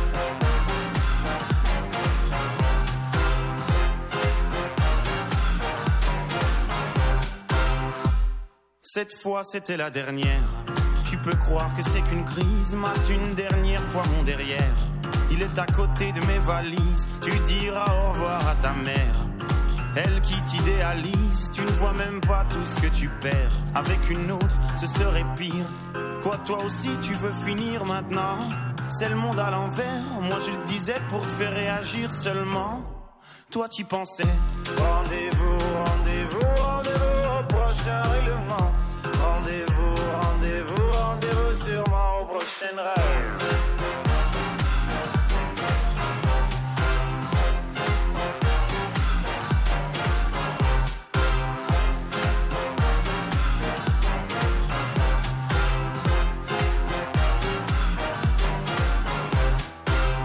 Facile à dire, je suis gnangnan.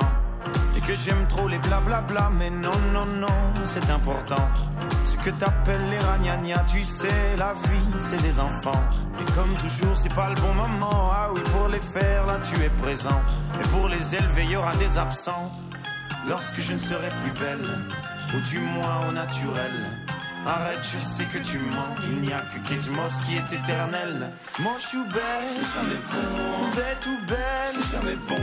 Belle ou moi, c'est jamais bon. Moi ou elle, c'est jamais bon. Rendez-vous, rendez-vous, rendez-vous au prochain règlement. Rendez-vous, rendez-vous, rendez-vous sûrement au prochain rêve.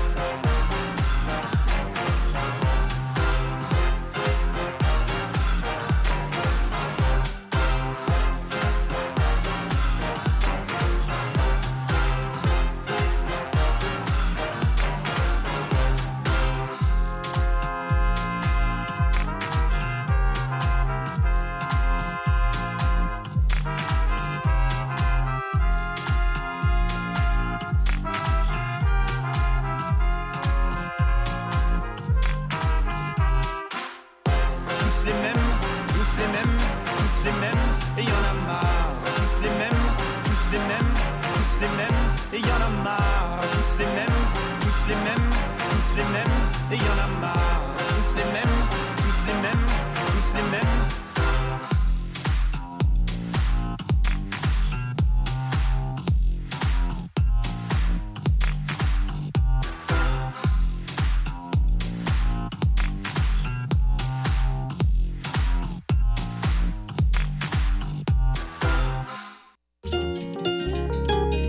Primer movimiento.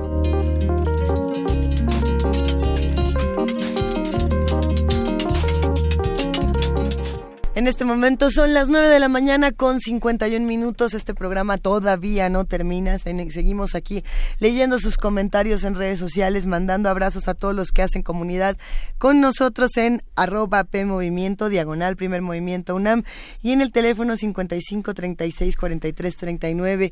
Eh, por aquí le mandamos un abrazote a Ciudadano Cero, a Jorge Alcalde, a Miguel Ángel Gemirana, a R. Guillermo, a Juan R. Marín, eh, a quien más, a J. Kinifki. Kinifki, Ah, que dice que si podemos subir el podcast en un momento más le compartimos la liga a Ricardo Orozco. Ricardo Orozco le mandamos un abrazo. Rodolfo Ramírez a Laura a P bueno es Pablo Extinto a, Montserrat Chávez. Gracias a todos los que nos están escribiendo a todos los que se integran a estas conversaciones. Abel Arevalo Luis Mann ay ay, son un montón. Bueno. Y a los que nos escriben por Facebook, por supuesto, Santiago Luis Enrique Castillo. ¿Qué nos dice? Eh, que es como Juan Paco Pedro de la Mar, me acordé. Ah. Santiago Luis Enrique Castillo cumple años. Y entonces que lo felicitemos, por favor. Muchas felicidades. felicidades ¿cuántos cumple? No nos dice Eso no, Ah. eh, no cuento con ese dato en este momento. Y no nos va a decir, Felices. ¿verdad? Pero como dirían en mi casa, ¿dónde vas a estar al rato? ¿De aquí a dónde o qué, dó- dónde se arma? ¿Qué va a haber? Eh, tenemos más sorpresas para los que hacen comunidad con nosotros. Tenemos eh, Ah, bueno, producciones este, y regalos. bueno, hay que decir que ayer, yo decía ayer que Luis Goitisolo ganó el premio eh, Carlos Fuentes. Se anunció ayer y bueno, va a ser entregado este año. Luis Goitisolo es un autor muy cercano a México desde 1958 que publicó Las afueras y que fue premiado por esta por este por esta este texto sin fronteras que es una especie de relatos y novela. Lo ganó como novela, pero es un libro de, de ¿No hay relatos. novela? Sí hay novela, muchos personajes se llaman de la misma manera, pero obedecen a circunstancias distintas. Digamos, es un libro organizado en siete, siete relatos, Ajá. que es muy interesante porque la novela social, este, dominada por Sánchez Ferlosio y por Camilo José Cela, que de alguna manera en autores, de, de alguna manera en el realismo tradicional, ahora se entra con una reflexión muy fuerte 18 años después de la República. Ay, perdón, perdón que haga esta pausa, Miguel Ángel, pero necesito diferenciar. Luis Goitisolo, no me van a regañar. Hay tres No, Goitisolos. ajá, es tres que no es Juan. Goitisolo. Ah, José Agustín Goitisolo, que es Ajá. el poeta, un poeta que se suicidó. ¿Es el más grande Es el más, es el más joven. o es el más Es joven? el más joven. Ajá. Luego viene Juan, que es el más grande. Y luego viene Luis Goitisolo, que nació en el 35, otro nació en el 33 y otro nació en el 31. Ah, es que yo ya estaba arrancándome Ajá. con Juan Goitisolo y dije, no, hombre, no. sí, sí, este tiene una, una poderosa obra narrativa que se llama Antagonía, que llevó 17 años escribiendo, que Anagrama publicó en 2012 juntos, pero que fueron publicadas en los 70 hasta 2012, hasta 2000, hasta 97, creo que este en cuatro novelas grandes, ¿no? que es una Sí, busca esto interesante. De lo que hablas del relato sin novela es una discusión eh, que se tiene en muchos en muchos lados y por muchas razones cada vez que se intenta definir la novela porque justamente lo que hacen este tipo de de aproximaciones a la narrativa pues es lo llamaba un maestro mío como un tendedero ¿no? Tú La vas- novela fragmentaria La- que le llaman ahora. pues mi maestro decía como un tendedero El tendedero y entonces, pues sí, tienes muchos cuentos con personajes que se llaman igual y que se enfrentan a lo mejor a las mismas decisiones o que funcionan de la misma forma, pero en contextos distintos. Y de alguna manera, pues el, el lector se encarga de rellenar esas áreas que no le están contando y de construir la novela por sí mismo, en Como- una aproximación del, del lector como, como coautor. Ejemplos de, de este tipo de, de novela que no es novela, bueno, es que ya no sé cómo llamarla, es novela Por ejemplo, fragmentaria, una, es novela... una, una que es muy interesante es eh, de Bernardo Chaga, también español, es Ajá. Obabacoac, ¿no? Que también son como el de Camerón, relatos sueltos que organizan también una especie como de mundo unitario, ¿no? Pero entonces aquí lo que tenemos son sí, justamente relato aislado, porque los ingrávidos de Valeria Luiselli Luiselli. sí serían eh, o sea, ahí sí es novela. Mm. Ya, ya se pone confuso. Bueno, habrá que releer todos estos fragmentos. Igual le podemos hacer un, un, maratón de fragmentos de, novela justamente. Sí, hay muchas intenciones en Arajo o los círculos del tiempo, de fuentes, hay muchos, ¿no? Los, los, iremos compartiendo. Compártanos ejemplos de este tipo de novela en nuestras redes sociales.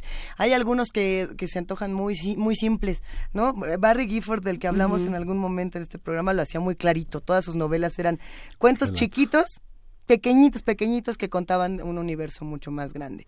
El problema es cuando de pronto empezábamos a ver que eran los mismos personajes que aparecían y ya, entonces no cuenta. Ajá. Ya, no sé. No, pues sí cuenta, es una novela. Sí. Pero son relatos, porque, o sea, los encuentras como relatos. Pues, sí, pero lo construyes como novela.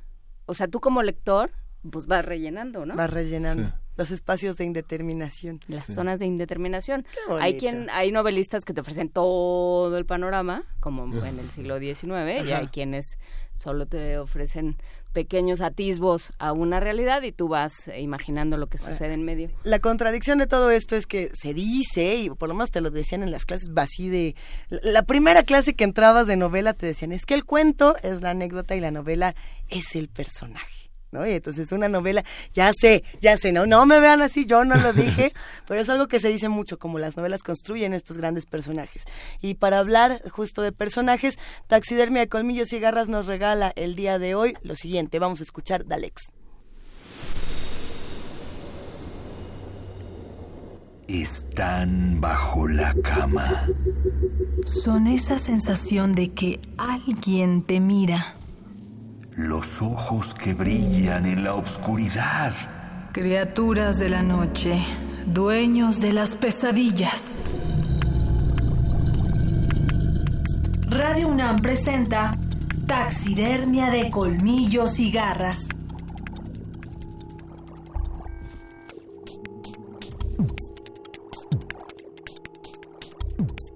Un viajero intergaláctico se desplaza en el tiempo por medio de una cabina telefónica.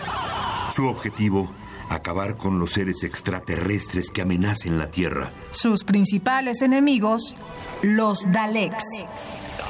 Criaturas imaginadas por el escritor Terry Nation para la serie de televisión Doctor Who.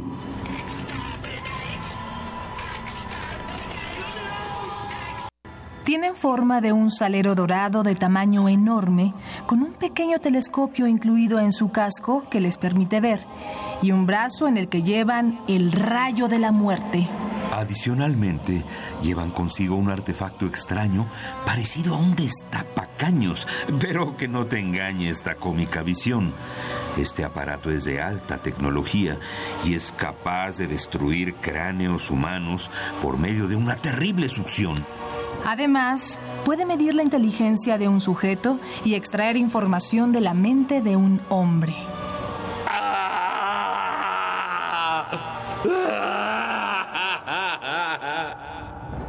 Los Daleks están hechos de un material muy duro de policarburo al que llaman Dalekanium. En su parte inferior tienen protuberancias esféricas capaces de autodestruirlos en caso de que sea necesario. Su armadura tiene un campo de fuerza que evapora la mayoría de las balas y resiste balas, proyectiles, bombas, entre otras armas destructivas. Sus armas de fuego disparan un rayo eléctrico que puede propagarse incluso debajo del agua. Sin embargo, la apariencia real de un Dalek es muy distinta. Se sabe que dentro de cada robot hay un monstruo viscoso y verde. Por esta razón, la manera más efectiva de combatirlos es afectar su campo visual, el cual es muy limitado. Como no tienen visión periférica, es bastante fácil esconderse de ellos en lugares muy expuestos. Cuando uno de ellos se queda ciego, entra en pánico y dispara su arma hacia todas partes, mientras grita con su voz electrónica. La maldad de los Daleks se debe a que, como un proceso evolutivo, su raza eliminó todas las emociones, excepto el odio por lo cual sienten el deseo de limpiar el universo de cualquier forma de vida que no sea como ellos. Durante muchos años se asumió que los Daleks no podían subir escaleras y que esto era una forma simple de escapar de ellos. Sin embargo, en años recientes han adquirido la capacidad de volar. En lo que se refiere a su comportamiento, cada uno de ellos es extremadamente agresivo y siempre actúan por un instinto de ataque. Están convencidos de la superioridad de su raza y buscan a otras especies para exterminarlas o hacerlas esclavas. Es prácticamente imposible negociar o razonar con uno de ellos. Su mentalidad fija les hace peligrosos y no deben ser subestimados. Sin embargo, el famoso viajero del tiempo, Doctor Who, ha derrotado a tantos de ellos que se ha convertido en su más grande enemigo. Por eso, mientras este curioso personaje tenga acceso a su nave en forma de cabina telefónica, el mundo estará a salvo de los Daleks. Daleks, seres extraterrestres llenos de odio que aparecen en la serie británica Doctor Who. Híjole, ya es rete tarde. Vámonos Ya. corriendo. No me quiero ir. Ya es tardísimo, No, vámonos. nos llevan los Daleks. No nos queremos Sí, ir, pero Son nos llevan. 59 minutos para las 11. Híjole, no para las 11. Híjole, vámonos ya. Dice Frida que ya nos vamos. Adiós, gracias a todos los que hacen posible este programa. Gracias a los amigos de TV UNAM, a los amigos de Radio UNAM y a todo el equipo de Primer Movimiento. Gracias, Juana Inés de esa. Gracias, Miguel Ángel Quemain. Adiós. adiós. Esto fue primer movimiento. El mundo desde la universidad.